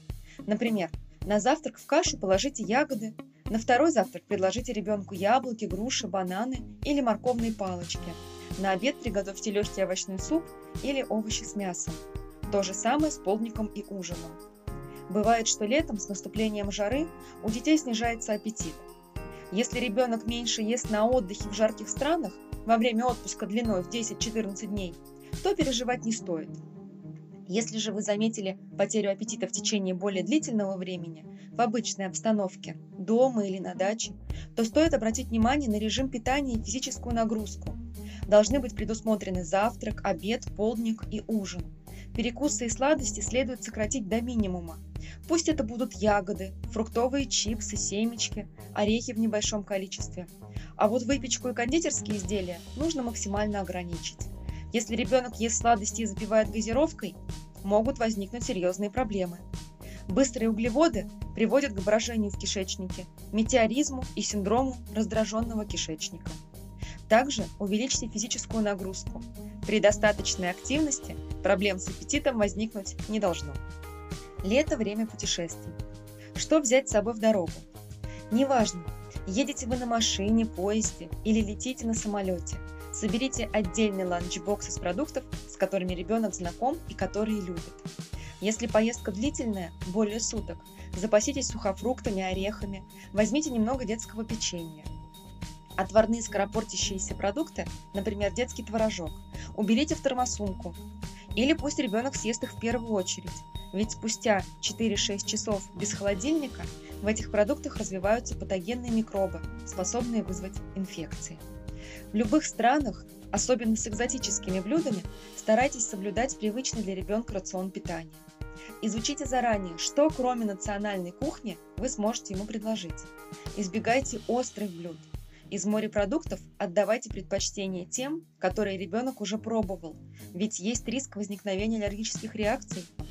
Новые продукты предлагайте на пробу в небольших количествах и в первой половине дня. И внимательно следите за реакцией детского организма. В жару важно восполнение жидкости. Идеальный напиток – негазированная вода. Если ребенок не пьет простую воду, предложите компот из сухофруктов, ягодный морс, желательно без добавления сахара. Покупные соки детям до двух лет давать не рекомендуется, да и в более старшем возрасте рекомендуется разбавлять их в 2-3 раза. Также не следует давать детям чай или кофе, так как они содержат дубильные вещества. Хочу акцентировать ваше внимание на арбузно-дынном вопросе. С какого возраста и в каком количестве их можно давать детям? Арбуз и дыня – любимые многими сочные, вкусные и полезные ягоды. Их мякоть богата множеством микроэлементов, поэтому родители стараются включать арбузы и дыни в рацион малышей. Вводить в меню бахчевые культуры следует в разумных количествах, чтобы они принесли максимальную пользу организму. Сладко-арбузная мякоть богата клетчаткой, фолиевой кислотой, пектинами, витаминами С, ПП, калием, марганцем и железом. В ней содержится до 90% воды, что обеспечивает высокие мочегонные и желчегонные свойства. Входящий в состав ягоды бета-каротин помогает укрепить иммунитет, справляться с эмоциональными и физическими нагрузками. Однако для интенсивного роста современные арбузы часто удобряют нитратами – при употреблении таких ягод у детей появляется головокружение, тошнота и рвота. Чтобы избежать отравления, употребляйте арбузы только в сезон и внимательно относитесь к их выбору. Важно покупать ягоды с конца августа по октябрь и отказаться от их приобретения в другое время. На наличие нитратов укажут ярко-красная мякоть разрезанного арбуза, гладкая глянцевая поверхность ягоды, Врачи разрешают вводить арбуз в рацион не ранее 11-месячного возраста. Однако многие диетологи не согласны с этим именно из-за опасности нитратов, а также из-за нехватки ферментов для переваривания в детском организме и рекомендуют знакомить ребенка с ягодой только после трех лет. Можно предлагать сначала арбузный сок, постепенно увеличивать его объем и добавлять мякоть. Употреблять арбуз в любом возрасте следует в качестве отдельного приема пищи. Он содержит клетчатку, которая вызывает брожение и увеличивает время переваривания других продуктов. В небольшом количестве арбуз полезен во время беременности и лактации. Он восполняет потерю влаги организмом, насыщает витаминами и микроэлементами. Однако важно следить за реакцией грудничка после того, как мама поела арбуз. Благодаря сладкому вкусу и аромату В кулинарии дыню называют десертным овощем. Она обладает плотной и сладкой мякотью, состоящей из клетчатки, сахара и воды. Дыня низкокалорийна и полезна для растущего организма благодаря высокому содержанию полезных веществ – магния, фосфора, кремния, йода, железа, витаминов группы В, ПП, Е, А, С, каротина, фолиевой кислоты, эфирных масел, пектинов и в каком возрасте можно предложить ребенку дыню? До года пищеварительная система ребенка лишена ферментов для переваривания дыни. Возникают тяжесть в животе, поносы. С года допускается периодически давать небольшое количество мякоти, однако кормить дыни регулярно разрешено только после двух лет. Давать дыню следует отдельно от остальных продуктов, например, в качестве второго завтрака или полдника. Мякоть не рекомендуется запивать, употреблять с медом и крахмалосодержащими продуктами. Так же, как и арбуз, первоначально малышу можно предложить чайную ложку сока, затем пюре, постепенно увеличивая порцию. Нельзя предлагать ребенку дыни, купленные не в сезон, поскольку они содержат нитраты. Давать ребенку следует свежеразрезанные дыни и арбузы. Если они простояли на столе более двух часов или провели в холодильнике более суток, то они не годятся для употребления в пищу. Для зимы можно подготовить сушеную дыню, Купленную в августе-октябре ягоду следует очистить от кожуры, нарезать крупными ломтиками и сушить на солнце или в духовке на низких температурах. Высушенные кусочки переложить в коробки и хранить до зимы в прохладном месте. Получаются ароматные сухофрукты, которые можно подать к чаю, добавить в творожок. Подведем итог. Летом, как и в другое время года, не пропускайте основные приемы пищи. Придерживайтесь стандартного питания с добавлением сезонных продуктов в максимальном количестве. Включайте в рацион фрукты, овощи и зелень, растущие в нашей стране. При этом ориентируйтесь на состояние здоровья ребенка, потому что грубая клетчатка, содержащаяся в некоторых сезонных продуктах, может не усваиваться. Следите за питьевым режимом, придерживайтесь правильного распорядка дня. Соблюдение этих простых правил поможет ребенку поддерживать здоровье в норме и сформировать полезные привычки на всю жизнь. Мамбатл. Усыновление. За и против. Что выберешь ты? В рубрике рассказываем о противоположных методиках и способах воспитания, отдыха, ухода и развития. В этом номере говорим об усыновлении. За и против. Автор Анна Рюмина. Задумываясь о том, чтобы завести ребенка, мы никогда не знаем наверняка, родится ли он здоровым, будет ли он хорошо учиться, сможем ли мы быть достаточно хорошими родителями, чтобы его взросление прошло без потрясений. И тем не менее большинство родителей любят своих детей, как бы сложно с ними ни было, и какими бы неудобными они ни были.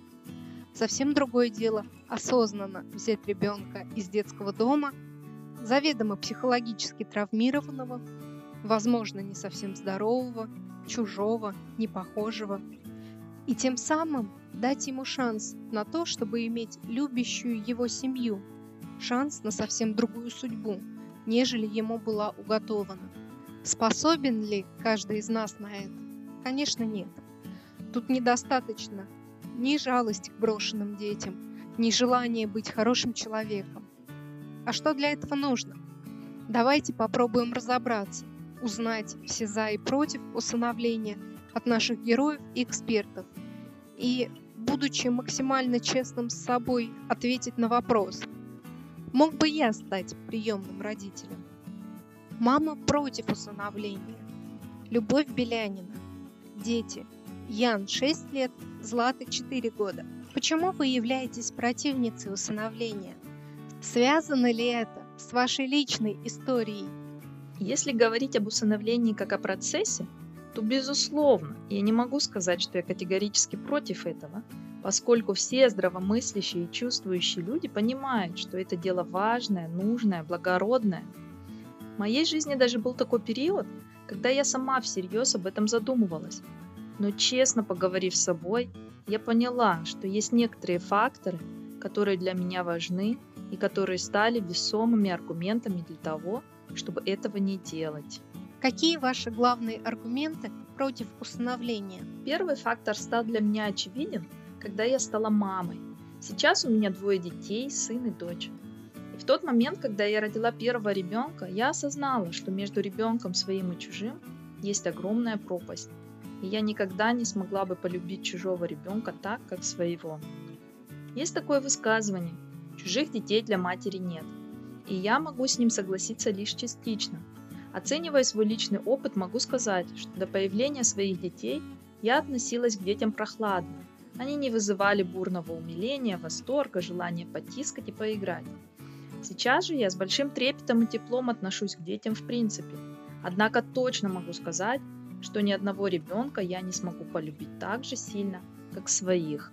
Второй фактор – это тот довольно грустный факт, что дети, живущие в детских домах, зачастую имеют ряд заболеваний, а иногда и группу инвалидности. И в моем понимании, если ты берешь ребенка в семью, то ты берешь на себя огромную ответственность за улучшение в этой ситуации. То есть ты направляешь все свои силы на то, чтобы этого ребенка вылечить и социализировать. Я понимаю, что мои ресурсы не безграничны, ни финансовые, ни моральные, ни эмоциональные. И брать на себя такую ответственность я не готова. Третий аргумент менее значимый, и в то же время он более эгоистичный, чем два предыдущих. Но мне нравится, что мои дети похожи на меня и моего мужа. И речь не только о внешних сходствах, но и чертах характера, привычках. То есть они в целом очень похожи на нас. Если говорить о ребенке, которого ты берешь из детского дома, то, безусловно, будут приобретены черты, и этот ребенок будет в чем-то похож на вас. Но все-таки это в большей степени задается на генетическом уровне, и искать какое-то сходство будет вполне проблематично. Как вы относитесь к семьям, которые усыновляют 5 и более детей? Какие эмоции они у вас вызывают? Такими семьями я восхищаюсь. Это здорово, что есть такие люди, особенно если они делают это бескорыстно. Они делают этот мир лучше. Давайте пофантазируем. Есть ли вероятность того, что вы измените свое мнение в пользу усыновления? И что такого могло бы произойти, чтобы вы решились на этот шаг? Я очень много думала на этот счет и пришла к выводу, что это могло бы произойти в моей жизни только при каком-то определенном стечении обстоятельств. Например, если вдруг кто-то из близких друзей или подруг погиб, и у них остался бы ребенок. Или же если бы мне встретился ребенок, который остался без родителей или близких родственников, которые могли бы его поддержать. То есть это, с одной стороны, очень маловероятный сценарий, а с другой в какой-то степени вынужденное решение – а вот самостоятельно идти на такой шаг, заполнять анкету, искать ребенка, собирать полный пакет документов, то скорее всего нет. То есть при стечении обстоятельств, когда это будет необходимо, я допускаю такой вариант, но по собственной инициативе и в той ситуации при тех обстоятельствах, которые есть сейчас, нет. Мама за усыновление. Алена Тутурина. Дети. Иван 17 лет, Богдан 15 лет, Степан 10 лет и Дарья 10 лет. Взять приемного ребенка – огромный и ответственный шаг. Что сподвигло вас на это? Я мечтала взять приемного ребенка с самого детства. Затрудняюсь сказать, с чем это было связано, но я росла с абсолютно четким ощущением и пониманием, что когда я стану взрослой, у меня и свои дети будут, и я возьму приемного ребенка. Когда я начинала общаться со своим будущим мужем, а мы тогда были совсем юными, мне было 13 лет, а ему около 18, я задала ему вопрос, когда мы поженимся, у нас будут приемные дети? Его ответ был для меня очень важен. Я должна была понять, мой ли это человек. И он сказал, да, конечно. Я поняла, что наши позиции в этом вопросе сходятся, и мы продолжили встречаться, а потом поженились.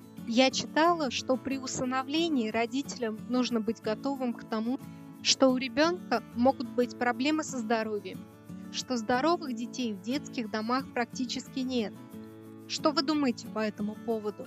Насколько это оказалось близко к вашей истории?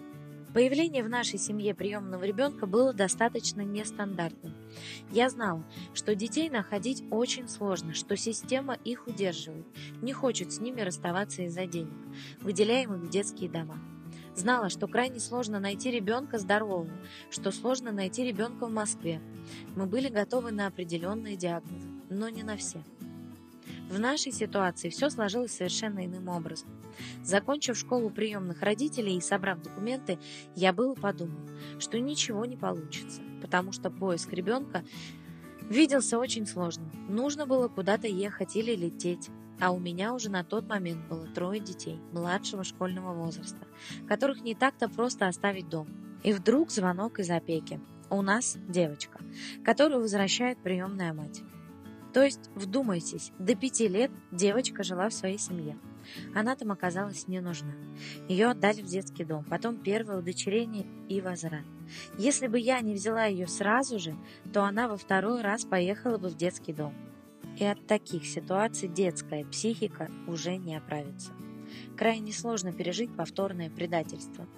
Поэтому передо мной стоял настоящий ребенок, и был вопрос, взять ли ее к себе или отправить в детский дом. Я выбрала первое, без сомнения. Мои мысли были как у женщины в родах. Она в этот момент мало что соображает, но понимает, что появится ребенок через какую-то боль, какие-то эмоции, и надо их пережить. В детских домах детям часто ставят несуществующие диагнозы, и родители потом эти диагнозы снимают. В нашем случае оказалось по-другому. У Даши первая группа по здоровью, то есть ребенок здоров, но при этом ни читать, ни писать она не умела. Она не строила предложения, не знала времен года, вообще ничего. И мы сначала списывали это на педагогическую запущенность, потом на адаптацию. Мы занимались просто с утра до ночи. Она уже 4 года в семье, и только сейчас опытные нейропсихологи ставят нам диагноз – синдром дефицита внимания. Если бы тогда в детском доме, где полно врачей, психологов и педагогов, ее обследовали бы и поставили диагноз, у нее было бы гораздо больше шансов хорошо учиться.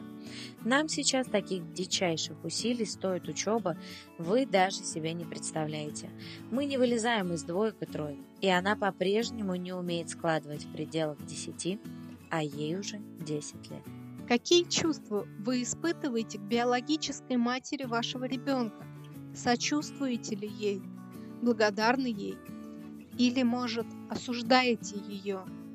Был ли страх, что биологическая мать начнет требовать восстановления ее в родительских правах? Я не боялась появления кровных родственников. Напротив, мне было интересно посмотреть, кто эти люди, как они выглядят, какой будет Даша, что в ней заложено физиологически. Меня безумно удивляло, что ребенком вообще никто не интересуется. Я брала ее не для того, чтобы скрыть от родных и как-то самоутвердиться, а для того, чтобы спасти человеческую жизнь. Я хотела взять ребенка, который не нужен, который засиделся в детском доме, что, собственно, и произошло. Я готова была поддерживать отношения с кровными родственниками, если они появятся. Я не вижу необходимости разрывать эти узы. Ребенок все помнит, она пять лет там жила. Насколько я знаю, ее там не били, не обижали. Я с ней об этом говорила. Просто люди пили. Мать спилась, в итоге она, к сожалению, умерла. Дашу она так больше не увидела. Многие мамы сталкиваются с тем, что им требуется некоторое время для того, чтобы привыкнуть к ребенку после рождения, осознать свою новую роль и принять новый образ жизни. Проходила ваша адаптация после усыновления ребенка? Была ли притирка? Я считаю, у меня не было выбора. Никаких вдруг теплых чувств не возникло, было очень мало времени. Мы были знакомы с девочкой буквально одну минуту. Мне ее показали, дали ее карту. Оказалось, что девочка здорова, что на нее не претендуют кровные родственники. Рядом стояла истерическая женщина, которая взяла ее, а теперь не хочет, потому что девочка себя плохо ведет и много ест. Это были ее причины для возврата ребенка в детский дом. Я понимала, что ситуация абсолютно абсурдная. Я сказала, я возьму ее. И тогда женщина начала кричать, что не отдаст ребенка, пока с нее не снимут опеку, что девочка останется у нее, а потом пусть ее направят в детский дом. Опека встала на мою сторону, просто физически отгородила меня от этой женщины, чтобы я смогла выбежать с девочкой. Для того, чтобы рассказать об адаптации, нужно еще раз подчеркнуть, что наш ребенок пережил не просто расставание с родителями, а попадание в детский дом, что и так огромная травма. Она пережила расставание с родителями в возрасте пяти лет. И не только с родителями, но и с бабушкой, тетей, родной и двоюродной сестрами. Она росла в большой семье, пусть и неблагополучной, откуда ее вырвали. После этого она была в двух сиротских учреждениях и в первой приемной семье. Сказать, что наша адаптация была сложной, значит не сказать ничего. Я рассчитывала на более лайтовый вариант. У нас был опыт воспитания троих кровных детей, мальчишек, и я понимала, что мы готовы дать любовь и заботу. Мы были полностью открыты к этому, и дети наши хотели, и их сердца были открыты к новому ребенку. Но Даша сразу же все расставила на свои места. Она сказала, я решаю. Это было главное слово наших первых месяцев жизни с ней. Она хотела решать все за себя. Взрослые предавали ее, она знала, что им нельзя доверять. Поэтому она, шестилетний ребенок, мне, 35-летней тете, говорила, глядя в глаза, как подросток, немного нагловатым тоном, «Я решаю». И я понимала, что если мы сейчас не выстроим субординацию границы, то ничего у нас не получится. Каждый психолог скажет вам о том, что детям нужны четкие границы. Это мама и папа, я их слушаюсь, потому что они меня любят и делают для меня хорошо. Даша, естественно, этого не понимала, и каждое мое замечание она встречала фразой «Это я решаю», «Это я сказала». Когда я в ответ на это говорила «нет», дальше было очень страшно. Вся наша адаптация была очень страшной. Она ложилась на пол, мычала и билась затылком о пол. Мычала, потому что не умела плакать, разучилась. Если в детском доме ты плачешь, то либо тебя наказывают, либо не обращают на тебя внимания. Поэтому она била и истязала себя. Она била меня, мужа, детей, она сметала все на своем пути, ломала, разбивала все, что только можно. Поэтому говорить о появлении теплых чувств к такому ребенку, волчонку, достаточно сложно. Наша нервная система защищает себя. И вместо того, чтобы открывать свое сердце, ты начинаешь эмоционально отдаляться, закрываться. И так длился наш первый год. Могу сказать, что это был самый сложный год моей жизни, когда ребенок высасывал просто всю энергию. Она была доброй, хорошей, она рисовала, помогала, но при этом каждые три часа в нее как будто вселялся чертенок. Предположим, я сейчас хочу купаться. На это я отвечала, Даш, мы сейчас не будем купаться, мы сейчас идем гулять. Мы это запланировали, а купаемся мы вечером. Она ложится на пол и начинается истерика. Причем истерики могли длиться по несколько часов. Если Дашина адаптация к нам длилась около полугода, и через полгода психолог сказал, что она нас любит, обожает и жизни своей без нас представить не может, то моя адаптация длилась крайне долго. Любая ее истерика отодвигала меня от нее. Эта адаптация длилась порядка трех лет. Спасло меня только одно – то, что я начала вести свой блог в Инстаграм. Говорить я стала очень честно и открыто о том, что я себя чувствую какой-то ущербной из-за того, что у меня нет безумной любви к приемному ребенку. О том, что я думала, мечтала, хотела, но мое сердце по-прежнему не выдает того объема любви, который я хотела. И приемные мамы стали мне отвечать и благодарить меня за то, что я об этом прямо говорю. Потому что они думали, что такая проблема только у них одних. Что они боялись об этом говорить, опасаясь осуждения. И мой блог стал моим спасением, моей психотерапией. И люди стали отмечать, что постепенно я стала по-другому относиться к Даше. Они замечали это со стороны. И это было огромной позитивной поддержкой, потому что мы часто циклимся на проблемах и на близком расстоянии не видим хорошего. А издалека это видно. Я получаю огромное количество писем благодарности за то, что я говорю правду. Ведь приемные мамы зачастую предпочитают говорить аккуратно о том, что они любят и обожают, для того, чтобы убедить себя и других, чтобы люди не осуждали. Потому что люди не понимают, как это так.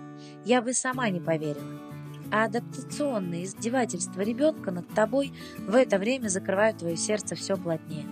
Со временем оно открылось. Сейчас уже ситуация совершенно иная.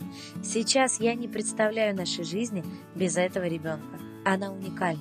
Она первая помощница. Очень любит нас радовать кулинарными изысками. В 10 лет уже сама готовит печенье. Может помыть пол.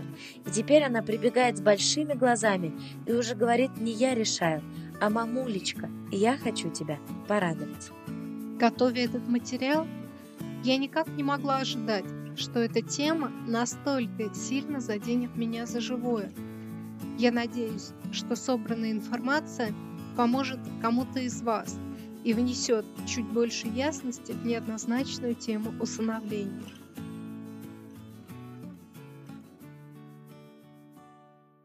Эксперт Плюс.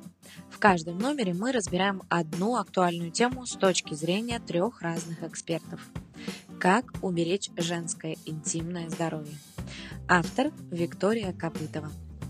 О чем мы думаем, когда слышим словосочетание «женское интимное здоровье»? Обычно мы представляем себе кабинет гинеколога и разные неприятные процедуры. Еще представляем спортивный зал и занятия фитнесом. Я, например, вспоминаю маму своей разведенной подруги, которая говорит дочери, чтобы она срочно нашла себе мужика, так как это полезно для здоровья. На самом деле любая уважающая себя женщина знает и понимает, что ее здоровье, в том числе интимное, зависит только от нее самой. Но многие женщины, не чувствуя какого-либо дискомфорта, не особо задумываются над этим вопросом. Сегодня мы поговорим с экспертами в сфере женского здоровья и узнаем, что же нам советуют специалисты в этой области. Юлия Крыжановская, психолог, сексолог, член Ассоциации сексологов, тета-практик, женский тренер, ведет свои курсы по интимной гимнастике мама троих детей. Более 18 лет помогает женщинам восстановиться после родов физически и психологически. На своей странице Instagram тета-сексолог Юлия пишет о женском интимном здоровье про интимную гимнастику и психологическое спокойствие женщин. Сейчас много говорят о том, что активная сексуальная жизнь – немаловажный фактор женского здоровья. Но при этом у значительного числа женщин после родов меняется либидо. Секса просто не хочется, особенно на грудном вскармливании. Нужно ли что-то предпринимать, чтобы вернуть былое либидо? Как написала одна из моих коллег-сексологов, женщина после родов – королева – и я с ней полностью согласна. Родившая женщина проделала мощнейшую работу, выносила и родила малыша. Она заслуживает заботы и отдыха. Идеально на протяжении всего первого месяца жизни ребенка, особенно если есть проблемы с грудным вскармливанием. Зачастую мамам бывает невыносимо тяжело от опеки близких. Многие женщины сталкиваются в той или иной мере с послеродовой депрессией. И это может стать причиной снижения ее либидо и в конечном итоге отказа от секса. Да, мама с малышом должны быть центром внимания. В идеале мама много лежит, кормит дитя, создает и наращивает по крупицам ту самую связь, вкусно кушает, ходит в душ и туалет. Все. Бывает, что по какой-то причине секса просто не хочется, особенно на грудном вскармливании. А причины, снижающие либидо у женщин после родов, могут быть как физиологическими, так и психологическими. В первой группе ведущую роль играют гормоны. Если в период беременности такие гормоны, как тестостерон, эстроген и прогестерон, были повышенными, то после родов их уровень резко падает, что не очень хорошо сказывается на сексуальной возбудимости у женщин. Нередко недостаток гормонов приводит к сухости влагалища. Этому способствует пролактин, угнетающий половое влечение в пользу материнского инстинкта. По этой причине либидо при грудном вскармливании у многих держится на низком уровне. Пролактин доминирует, таким образом стимулируя выработку молока. К физиологическим причинам можно отнести появление болевых ощущений, иногда даже фантомных, в районе промежности. В ряде случаев после родов накладывают швы, осложняющие физическое восстановление. Часто возникают геморроидальные узлы, тогда к боли прибавляются еще и комплексы по поводу внешнего вида интимной зоны. Еще один важный фактор – это расхождение тазовых костей, смещение мышечного корсета.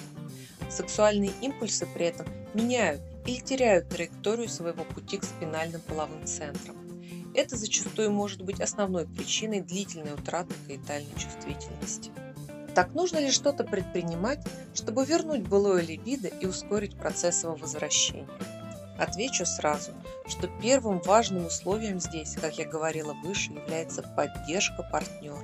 Во-вторых, не забывайте, что прежде чем заниматься сексом после родов, должно пройти не менее 6-8 недель. Это время необходимо для приведения в норму влагалищных тканей, достижения маткой прежних размеров, прекращения послеродовых выделений лохи. У некоторых женщин либидо начинает полностью восстанавливаться только к концу второго года после родов. К сожалению, не все пары в состоянии пережить длительное отсутствие интимной близости, поэтому нередко брак оказывается под угрозой, превращаясь в некое унылое сожительство. Срок восстановления либидо у всех женщин индивидуален. Чтобы не терять времени, лучше контролировать такие физические показатели и условия, при которых оно повышается. Это и возвращение уровня гормонов к прежнему добеременному уровню, и нормализация менструального цикла, у кормящих этот момент наступает позже, и прекращение лактации. Конечно, восстановить либидо после родов помогут врачи, такие как гинеколог, эндокринолог, проктолог и различные специалисты. Например, можно обратиться к сексологу, который в ходе беседы выявит причины отсутствия полового влечения, порекомендует техники секса и разные варианты обновления интимных отношений, подберет для пары специальные возбуждающие средства, лубриканты, ароматические свечи, палочки, духи с феромонами, ведь у многих женщин после родов реакция на подобные вещи становится более выраженной. От себя поделюсь с вами одним советом от кембриджского психолога, доктора Крейга Малкина. Во время сна ребенка не стоит тратить время на уборку и стирку, а лучше постараться настроиться и заняться мастурбацией. При всей неожиданности рекомендаций она весьма эффективна. Так мозг быстрее вспомнит и восстановит систему возбуждающих импульсов. Да, и не забывайте про скорректированное питание, физические упражнения, психологические тренинги – и даже медитации и даосские практики. Но помните, что всем этим женщина может воспользоваться лишь при искренней поддержке и заинтересованности своего мужчины. Его задача – обеспечить немного свободного времени и моральный стимул. Не упреки и угрозы завести любовницу, а желание помочь стать прежней. Обращаются ли к вам за помощью семейные пары? Если да, то какие запросы самые распространенные? На самом деле моя работа в основном ведется с женщин. Период беременности и первые месяцы после родов зачастую сопряжены с продолжительным отсутствием секса в жизни пары. По медицинским показаниям, как правильно обсуждать эту тему с мужчиной, на чем делать акцент? Да, медицинских показаний лучше придерживаться, чтобы избежать дальнейших проблем. И я за то, чтобы люди в парах разговаривали друг с другом. Конечно, это не всегда легко сделать, но пробовать нужно обязательно.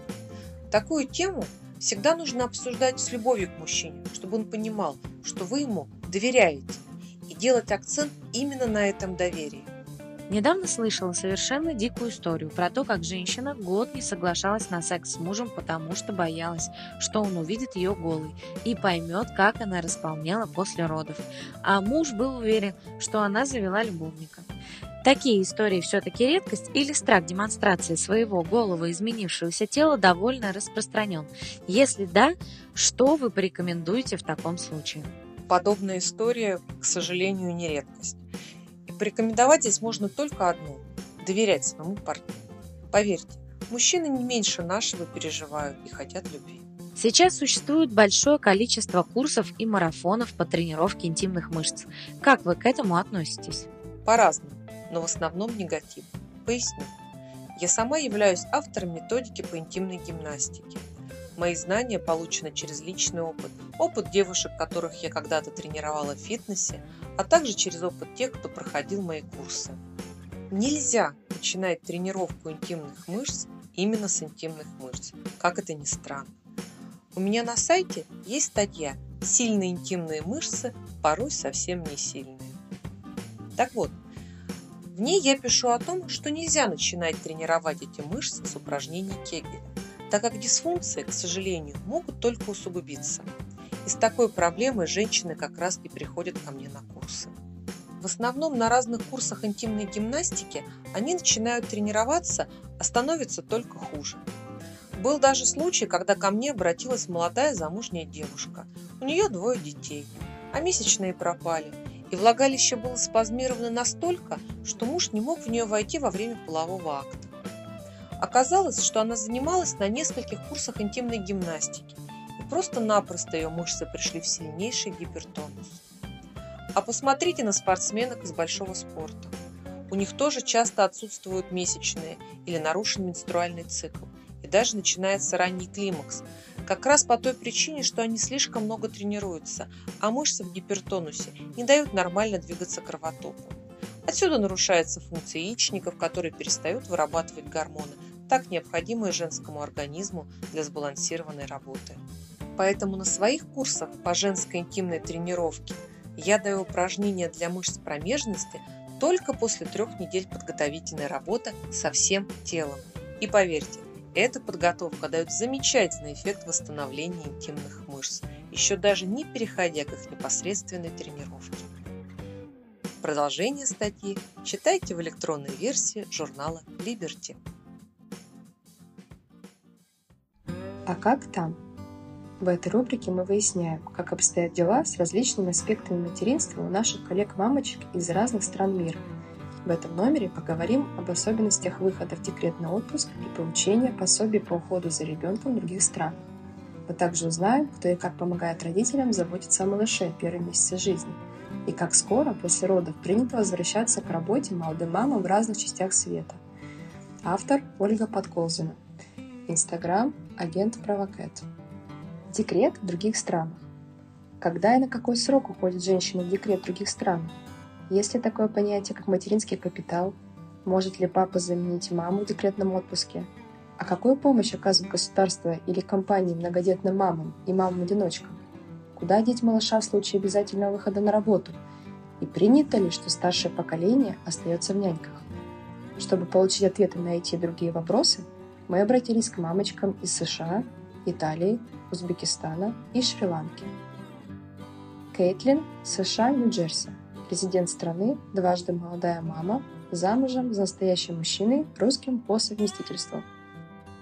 Кэтлин очень подробно рассказала о том, как в США выходит декрет, за что и большое спасибо. Ведь многие наши соотечественницы и подписчицы уехали в Америку, и эта информация будет для них крайне полезна. Запоминаем. В США официально трудоустроенные мамы обычно получают шестинедельный декретный отпуск от компании – в случае естественных родов и 8-недельный, если планируется кесарево. Начало декрета будущие мамы выбирают сами. Это значит, что они могут работать вплоть до дня родов и устроить себе более долгий отпуск по уходу за ребенком. А могут выйти в декрет раньше и задействовать это время на подготовку к появлению малыша и, соответственно, раньше выйти на работу. Я лично оба раза выходила в декрет за неделю до предполагаемой даты родов.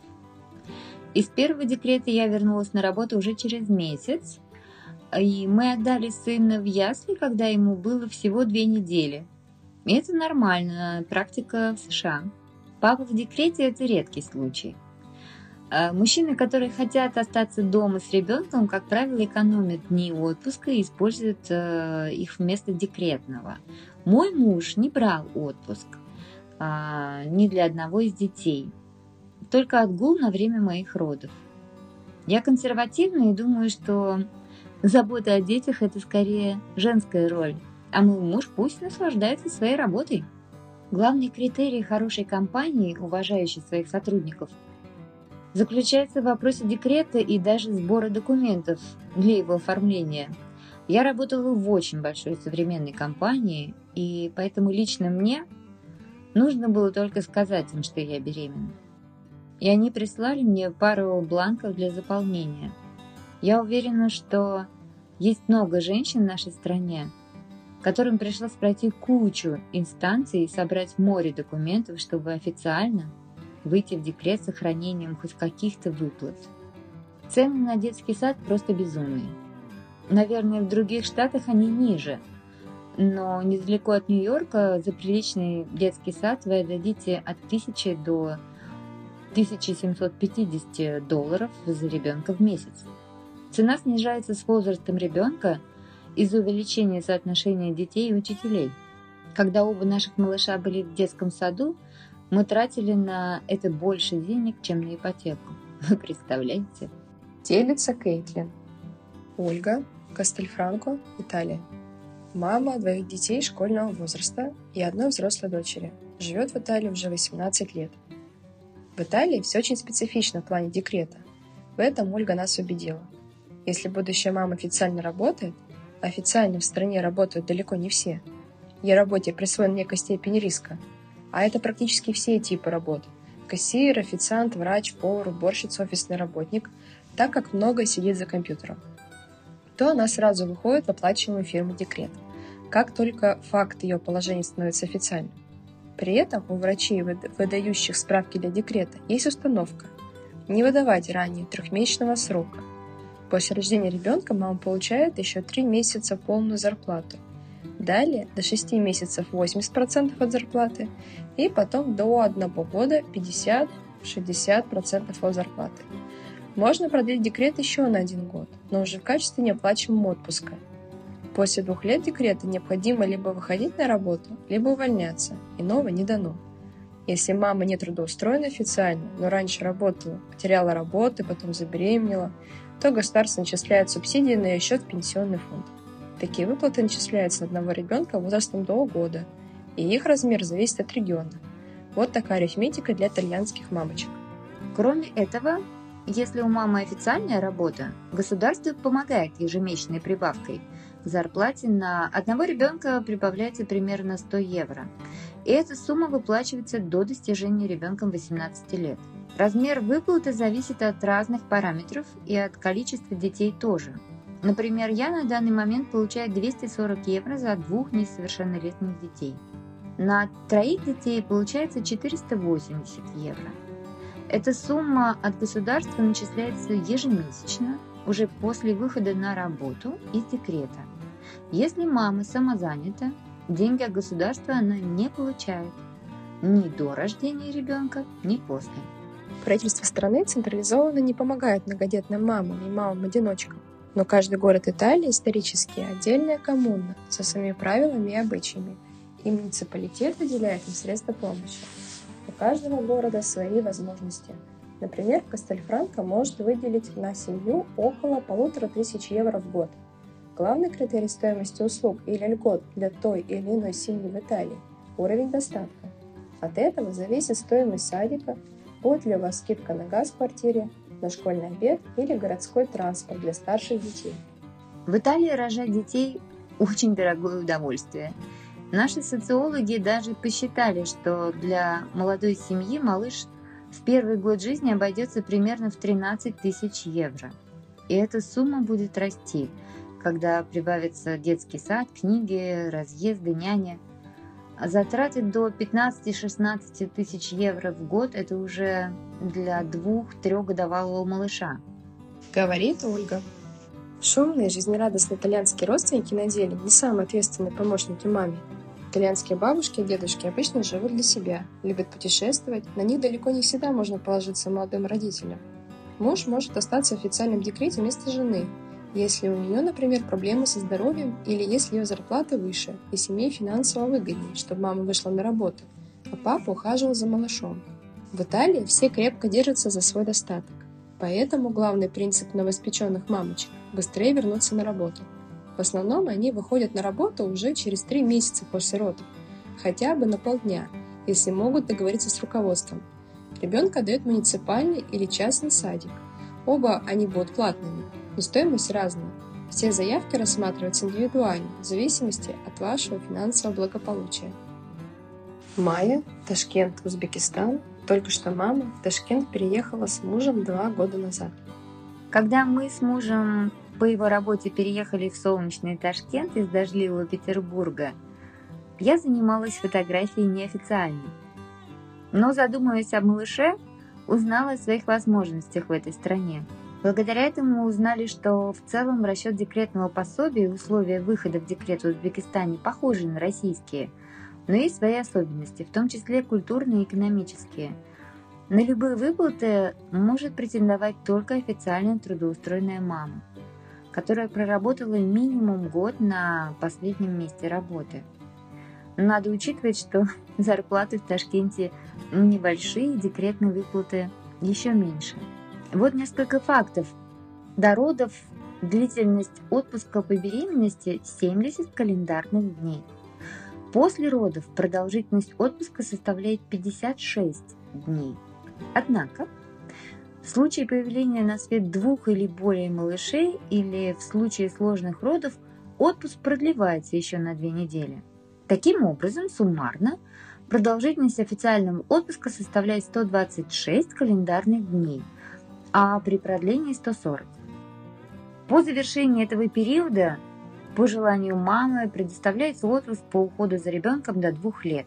Во время такого отпуска матери ребенка или лицу, осуществляющему уход за младенцем, также выплачивается пособие.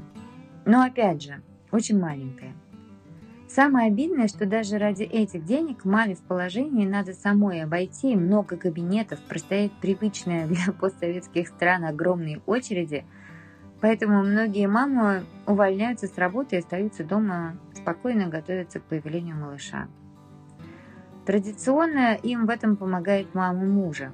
Как здесь заведено, если есть возможность выйти в декрет с сохранением места работы, и фирма может заняться оформлением декрета, то маму отпускают в декрет на шестом месяце беременности, а при угрозе здоровья мамы или малыша еще раньше. И вот на свет появляется малыш. Помимо декретного пособия в Узбекистане при рождении ребенка родители имеют право получить единовременное пособие размере двух минимальных окладов. Рассказывает Майя. И вот на свет появляется малыш. Помимо декретного пособия, в Узбекистане при рождении ребенка родители имеют право получить единовременное пособие в размере двух минимальных месячных окладов. В регионе с установленным районным коэффициентом величина пособия вычисляется с учетом этого коэффициента. Трудоустроенным или учащимся женщинам одновременно пособие выделяется с места работы или обучения за счет средств пенсионного фонда. В ситуации, когда мать ребенка является домохозяйкой, пособие выдается по месту работы или учебы его отца. В случае, если оба родителя не трудоустроены, пособие выплачивает отдел социального обеспечения. На этом помощь от государства заканчивается. Льготные садики или специальные условия на ЖКХ – привилегия очень многих семей, и даже многодетные или мамы-инвалиды должны собрать много бумаг и разобраться самостоятельно в том, на что они могут претендовать, чтобы встать в очередь на присвоение этих льгот. Конечно, все зависит от достатка семьи. Делится Майя. В заключение Майя откровенно призналась, Бытует мнение, что иначе узбечки по 10 детей рожали бы. Будь выплаты больше, потому что денег в стране мало, а с рождением детей появилось бы больше дохода в семье. Наверное, так думает большинство мамочек в республике. Но я подумала и решила, раз у нас есть возможности и муж работает, то я буду заниматься домом и малышом. Поэтому я не стала заранее устраиваться работать официально. И сейчас, когда сыну уже 4 месяца, я все еще продолжаю заниматься фотографией в свободное время. Переезжать мы пока не планируем, но все возможно. Танушка Коломбо Шри-Ланка, президент страны, скоро дважды молодая мама. Нам посчастливилось узнать об особенностях материнства на солнечной Шри-Ланке, культурные обычаи которой очень древние и уникальные. И мало кто знает о специфике этой страны, если речь не идет о туризме. Какие тут люди? Например, Данушка, девушка из семьи капитана дальнего плавания, получила образование в Мельбурне и Брисбене, работала адвокатом Коломбо, карьеру отложила ради семьи с любимым мужчиной, который ждал брака с ней несколько лет. От красавицы Динки, как называют друзья Данушку, мы узнали, что официально на Шри-Ланке будущая мама может рассчитывать на полгода оплачиваемого отпуска по уходу за ребенком. Но полнота выплаты и сопутствующие бонусы будут зависеть от ее трудоустроенности в частном или в государственном секторе – также на коэффициент и финальную сумму будут влиять разные факторы. Например, длительность трудоустройства, количество детей, доход супруга, наличие иждивенцев. Еще на полгода можно продлить декрет в неоплачиваемой форме. Отец в случае выхода в декрет вместо мамы может претендовать только на две оплачиваемые недели. Поэтому папа в декрете – крайне редкое явление. Это просто невыгодно семье. И мужчины Шри-Ланки редко замещают женщин в их обязанностях маме-одиночке без дополнительных доходов или в связи с болезнью или нетрудоспособностью помогает государство. Но сумма очень скромная. Принято, что помогать должны родственники. Обычно семьи большие, все держатся вместе, и в основном семейной жизнью занимается женщина. У бедных она содержит семью, у богатых занимается домом, детьми и мужем. Такие устои держатся сотни лет. Нужно понимать специфику классовости на Шри-Ланке – если рассматривать э, бедный рабочий класс, низший средний класс, то там женщины работают больше, чем мужчины. Честно признаться, мужчины себя берегут, работают на простых работах, больше отдыхают. таких семьях зарабатывают на жизнь и содержат детей женщины. Большинство девушек после окончания школы, а иногда даже бросив ее, идут работать на государственные предприятия и фабрики легкой промышленности или на а, продовольственных операторов. Шри-Ланка экспортирует много одежды для разных мировых брендов и продукты питания, фрукты. Другие девушки из малообеспеченных семей часто уезжают на Средний Восток работать горничными, нянями в сферу развлечений и оставляют своих детей на родственников. Совершенно другая история в среднем или высшем классе и в богатых семьях. Здесь значительная часть девушек перестает учиться или работать после замужества, потому что мужьям и их семьям не нравится, что молодые жены будут окружены на работе вниманием других мужчин. Или же обеспеченные девушки добиваются карьерных высот, но все равно после рождения детей, если такое случается, они остаются дома, потеряв время и возможности тягаться по построению карьеры с коллегами. Есть те, кто выходит на работу, нанимает нянечек, но это далеко не всем по карману. Традиционно с детьми помогает мама или свекровь, так что на Шри-Ланке чаще всего судьбу будущей мамы решает социальный статус. Получается, что кастовость, классовость, традиции семьи, необходимость в заработке или же золотая клетка – это отличительные черты общества, в котором будущей маме на Шри-Ланке приходится делать выбор под большим давлением. Заключение. Очевидно, что правительство любой страны помогает будущим мамам по мере возможностей и в соответствии с установленными правилами. Однако многое также зависит от самой мамы вне зависимости от того, проживает ли она в консервативном вопросах роли женщины в обществе Азии или же живет в свободолюбивой Америке, она сама должна заранее подумать о будущем декрете, знать свои права и возможности и наилучшим образом подготовиться, если рассчитывает на помощь государства и на повышение выплат от компании. Обезопасить себя и своих детей – важнейшая задача мам. Как мы выяснили, для этого в любой стране необходимо иметь официальное трудоустройство, выбрать ответственного работодателя – иметь представление о социальных гарантиях и изучить местные законы. И, конечно, быть уверенным, что в любых обстоятельствах дети – самое большое счастье. Мама месяца. Интервью. Беседовала Анастасия Житкова. Лера Чекалина, блогер. В ее арсенале 5 миллионов живой и активной аудитории, бренд антицеллюлитной косметики, двое детей-двойняшек и любящий муж. Но в Инстаграме много таких красивых, спортивных, любимых и любящих блогеров-миллионников. Все что-то продают или чему-то учат, публикуют эффектные фото красивой жизни.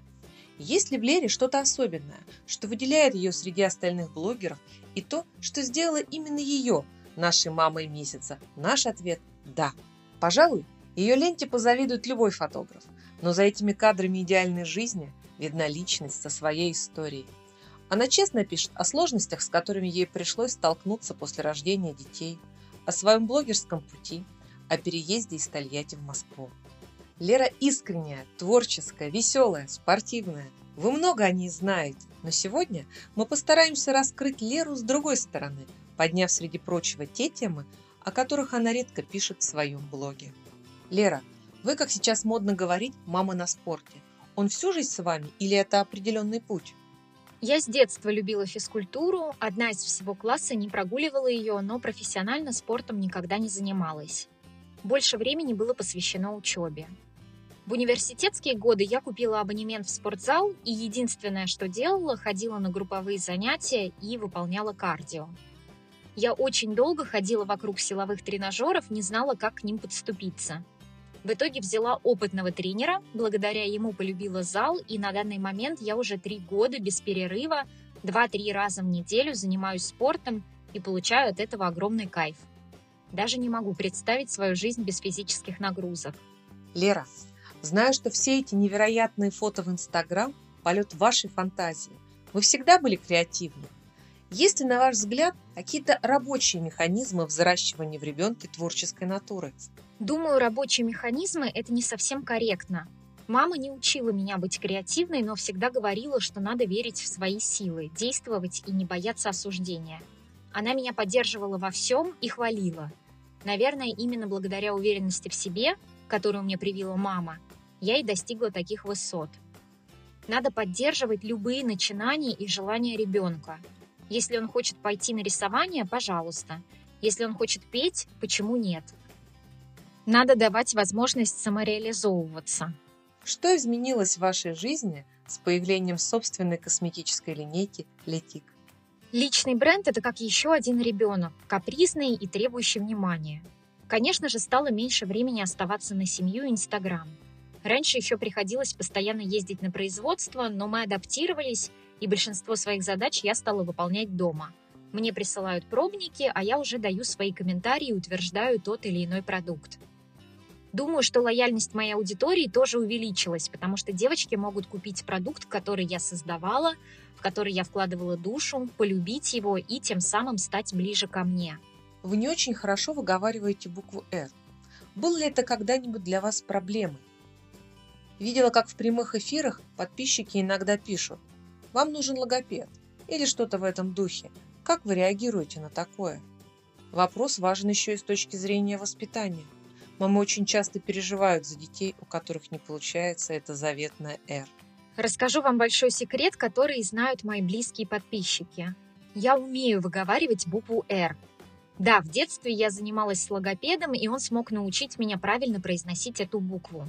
Но как-то не пошло. Все, включая родителей и учителей, стали говорить, что у меня потерялась какая-то изюминка. В итоге эту изюминку пришлось возвращать. Да, может быть, кому-то это покажется странным, но так уж получилось. В данный момент я абсолютно уверена в себе и не считаю это своим изъяном, даже забываю, что картавлю.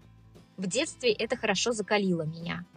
Было много людей, которые хотели меня как-то задеть, и единственное, что они могли сделать, это высказаться насчет моего неправильного произношения. Я считаю, что надо превращать любые свои недостатки в достоинства. У меня есть подписчики, которые не любили картавых людей, но смогли полюбить меня. Также и мой муж. Раньше он не переносил людей с дефектом речи. Его мама даже была в шоке от того, что Артем привел к ним знакомиться картавую девочку. Вы рассказывали, что мечтали о раннем замужестве и что так и случилось. И это не помешало вашей дальнейшей самореализации. Но по факту огромное количество девушек, которые рано выходят замуж и заводят детей, не получив достаточного опыта работы и самостоятельной жизни, попадают в группу риска – им гораздо сложнее построить карьеру, так как мамы с маленькими детьми не особо лакомая для работодателя категория. Часто такие девушки не могут понять, куда им идти и чем они вообще хотят заниматься. В итоге остаются только мамами и занимаются бытом, хотя мечтали о большем. В этом контексте не меняется ли притягательность раннего замужества? Думаю, что здесь самое важное то, какого мужчину ты себе выберешь. Да, я была за ранний брак, но Артем никогда не был против моей самореализации. Наоборот, он всегда помогал и поддерживал любые мои начинания. Еще до Инстаграм, во время беременности, я с подругой занималась фрешбоксами. Мы продавали коробочки с полезными вещами и продуктами. Даже тогда я смогла заработать деньги и купила Артему хороший подарок, потому что мне действительно хотелось это сделать самой. И плюс у меня постоянно были какие-то свободные деньги – Поэтому здесь большую роль играет не то, когда ты выйдешь замуж, а то, за кого. И, конечно, девочки, вы должны ставить себе цели и достигать их, а ваш партнер должен вас поддерживать. Я всегда знаю, что хочу и стремлюсь к этому. Вы писали, что Артем раньше был довольно скрытным человеком, который не привык обсуждать отношения. Но сейчас вы сразу обсуждаете все возникшие сложности, и это один из секретов вашей гармонии.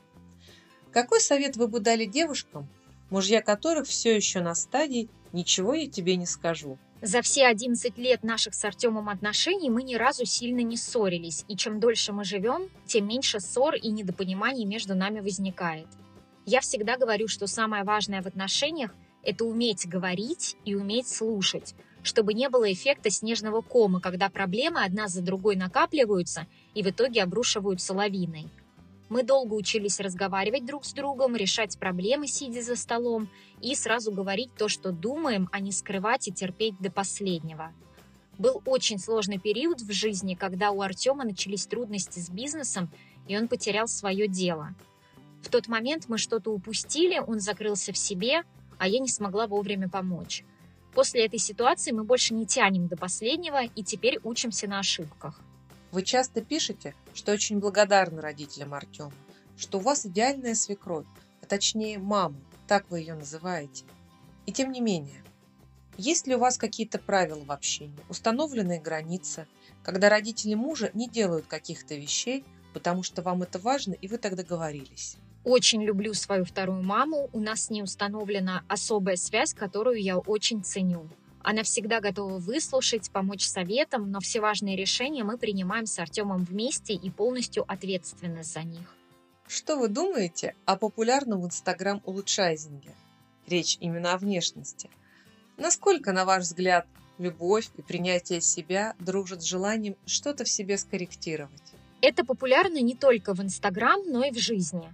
Я на 100% за изменения, но только если девушка хочет что-то подкорректировать в своей внешности именно для себя. Часто бывает, что девочки хотят измениться, чтобы больше нравиться мужчинам, или потому что это сделала подруга, или потому что в детстве сказали, что она некрасивая. Я не скрываю, что прибегала к пластическим операциям. Я делала ринопластику, и я не буду говорить, что сделала операцию только для того, чтобы исправить перегородку – нет, помимо этого я еще хотела эстетически изменить внешний вид носа. Но у меня не было цели вносить кардинальных изменений. Я не хотела, чтобы мой нос стал, как у всех, кукольный и штампованный. Мне нужна была лишь небольшая коррекция. До этого я любила себя, да и сейчас тоже люблю. Я постоянно пытаюсь стать лучше, занимаюсь спортом, правильно питаюсь, чтобы выглядеть хорошо, ухаживаю за собой – Хожу в салоны красоты, делаю домашние уходы, в конце концов создаю антицеллюлитную косметику.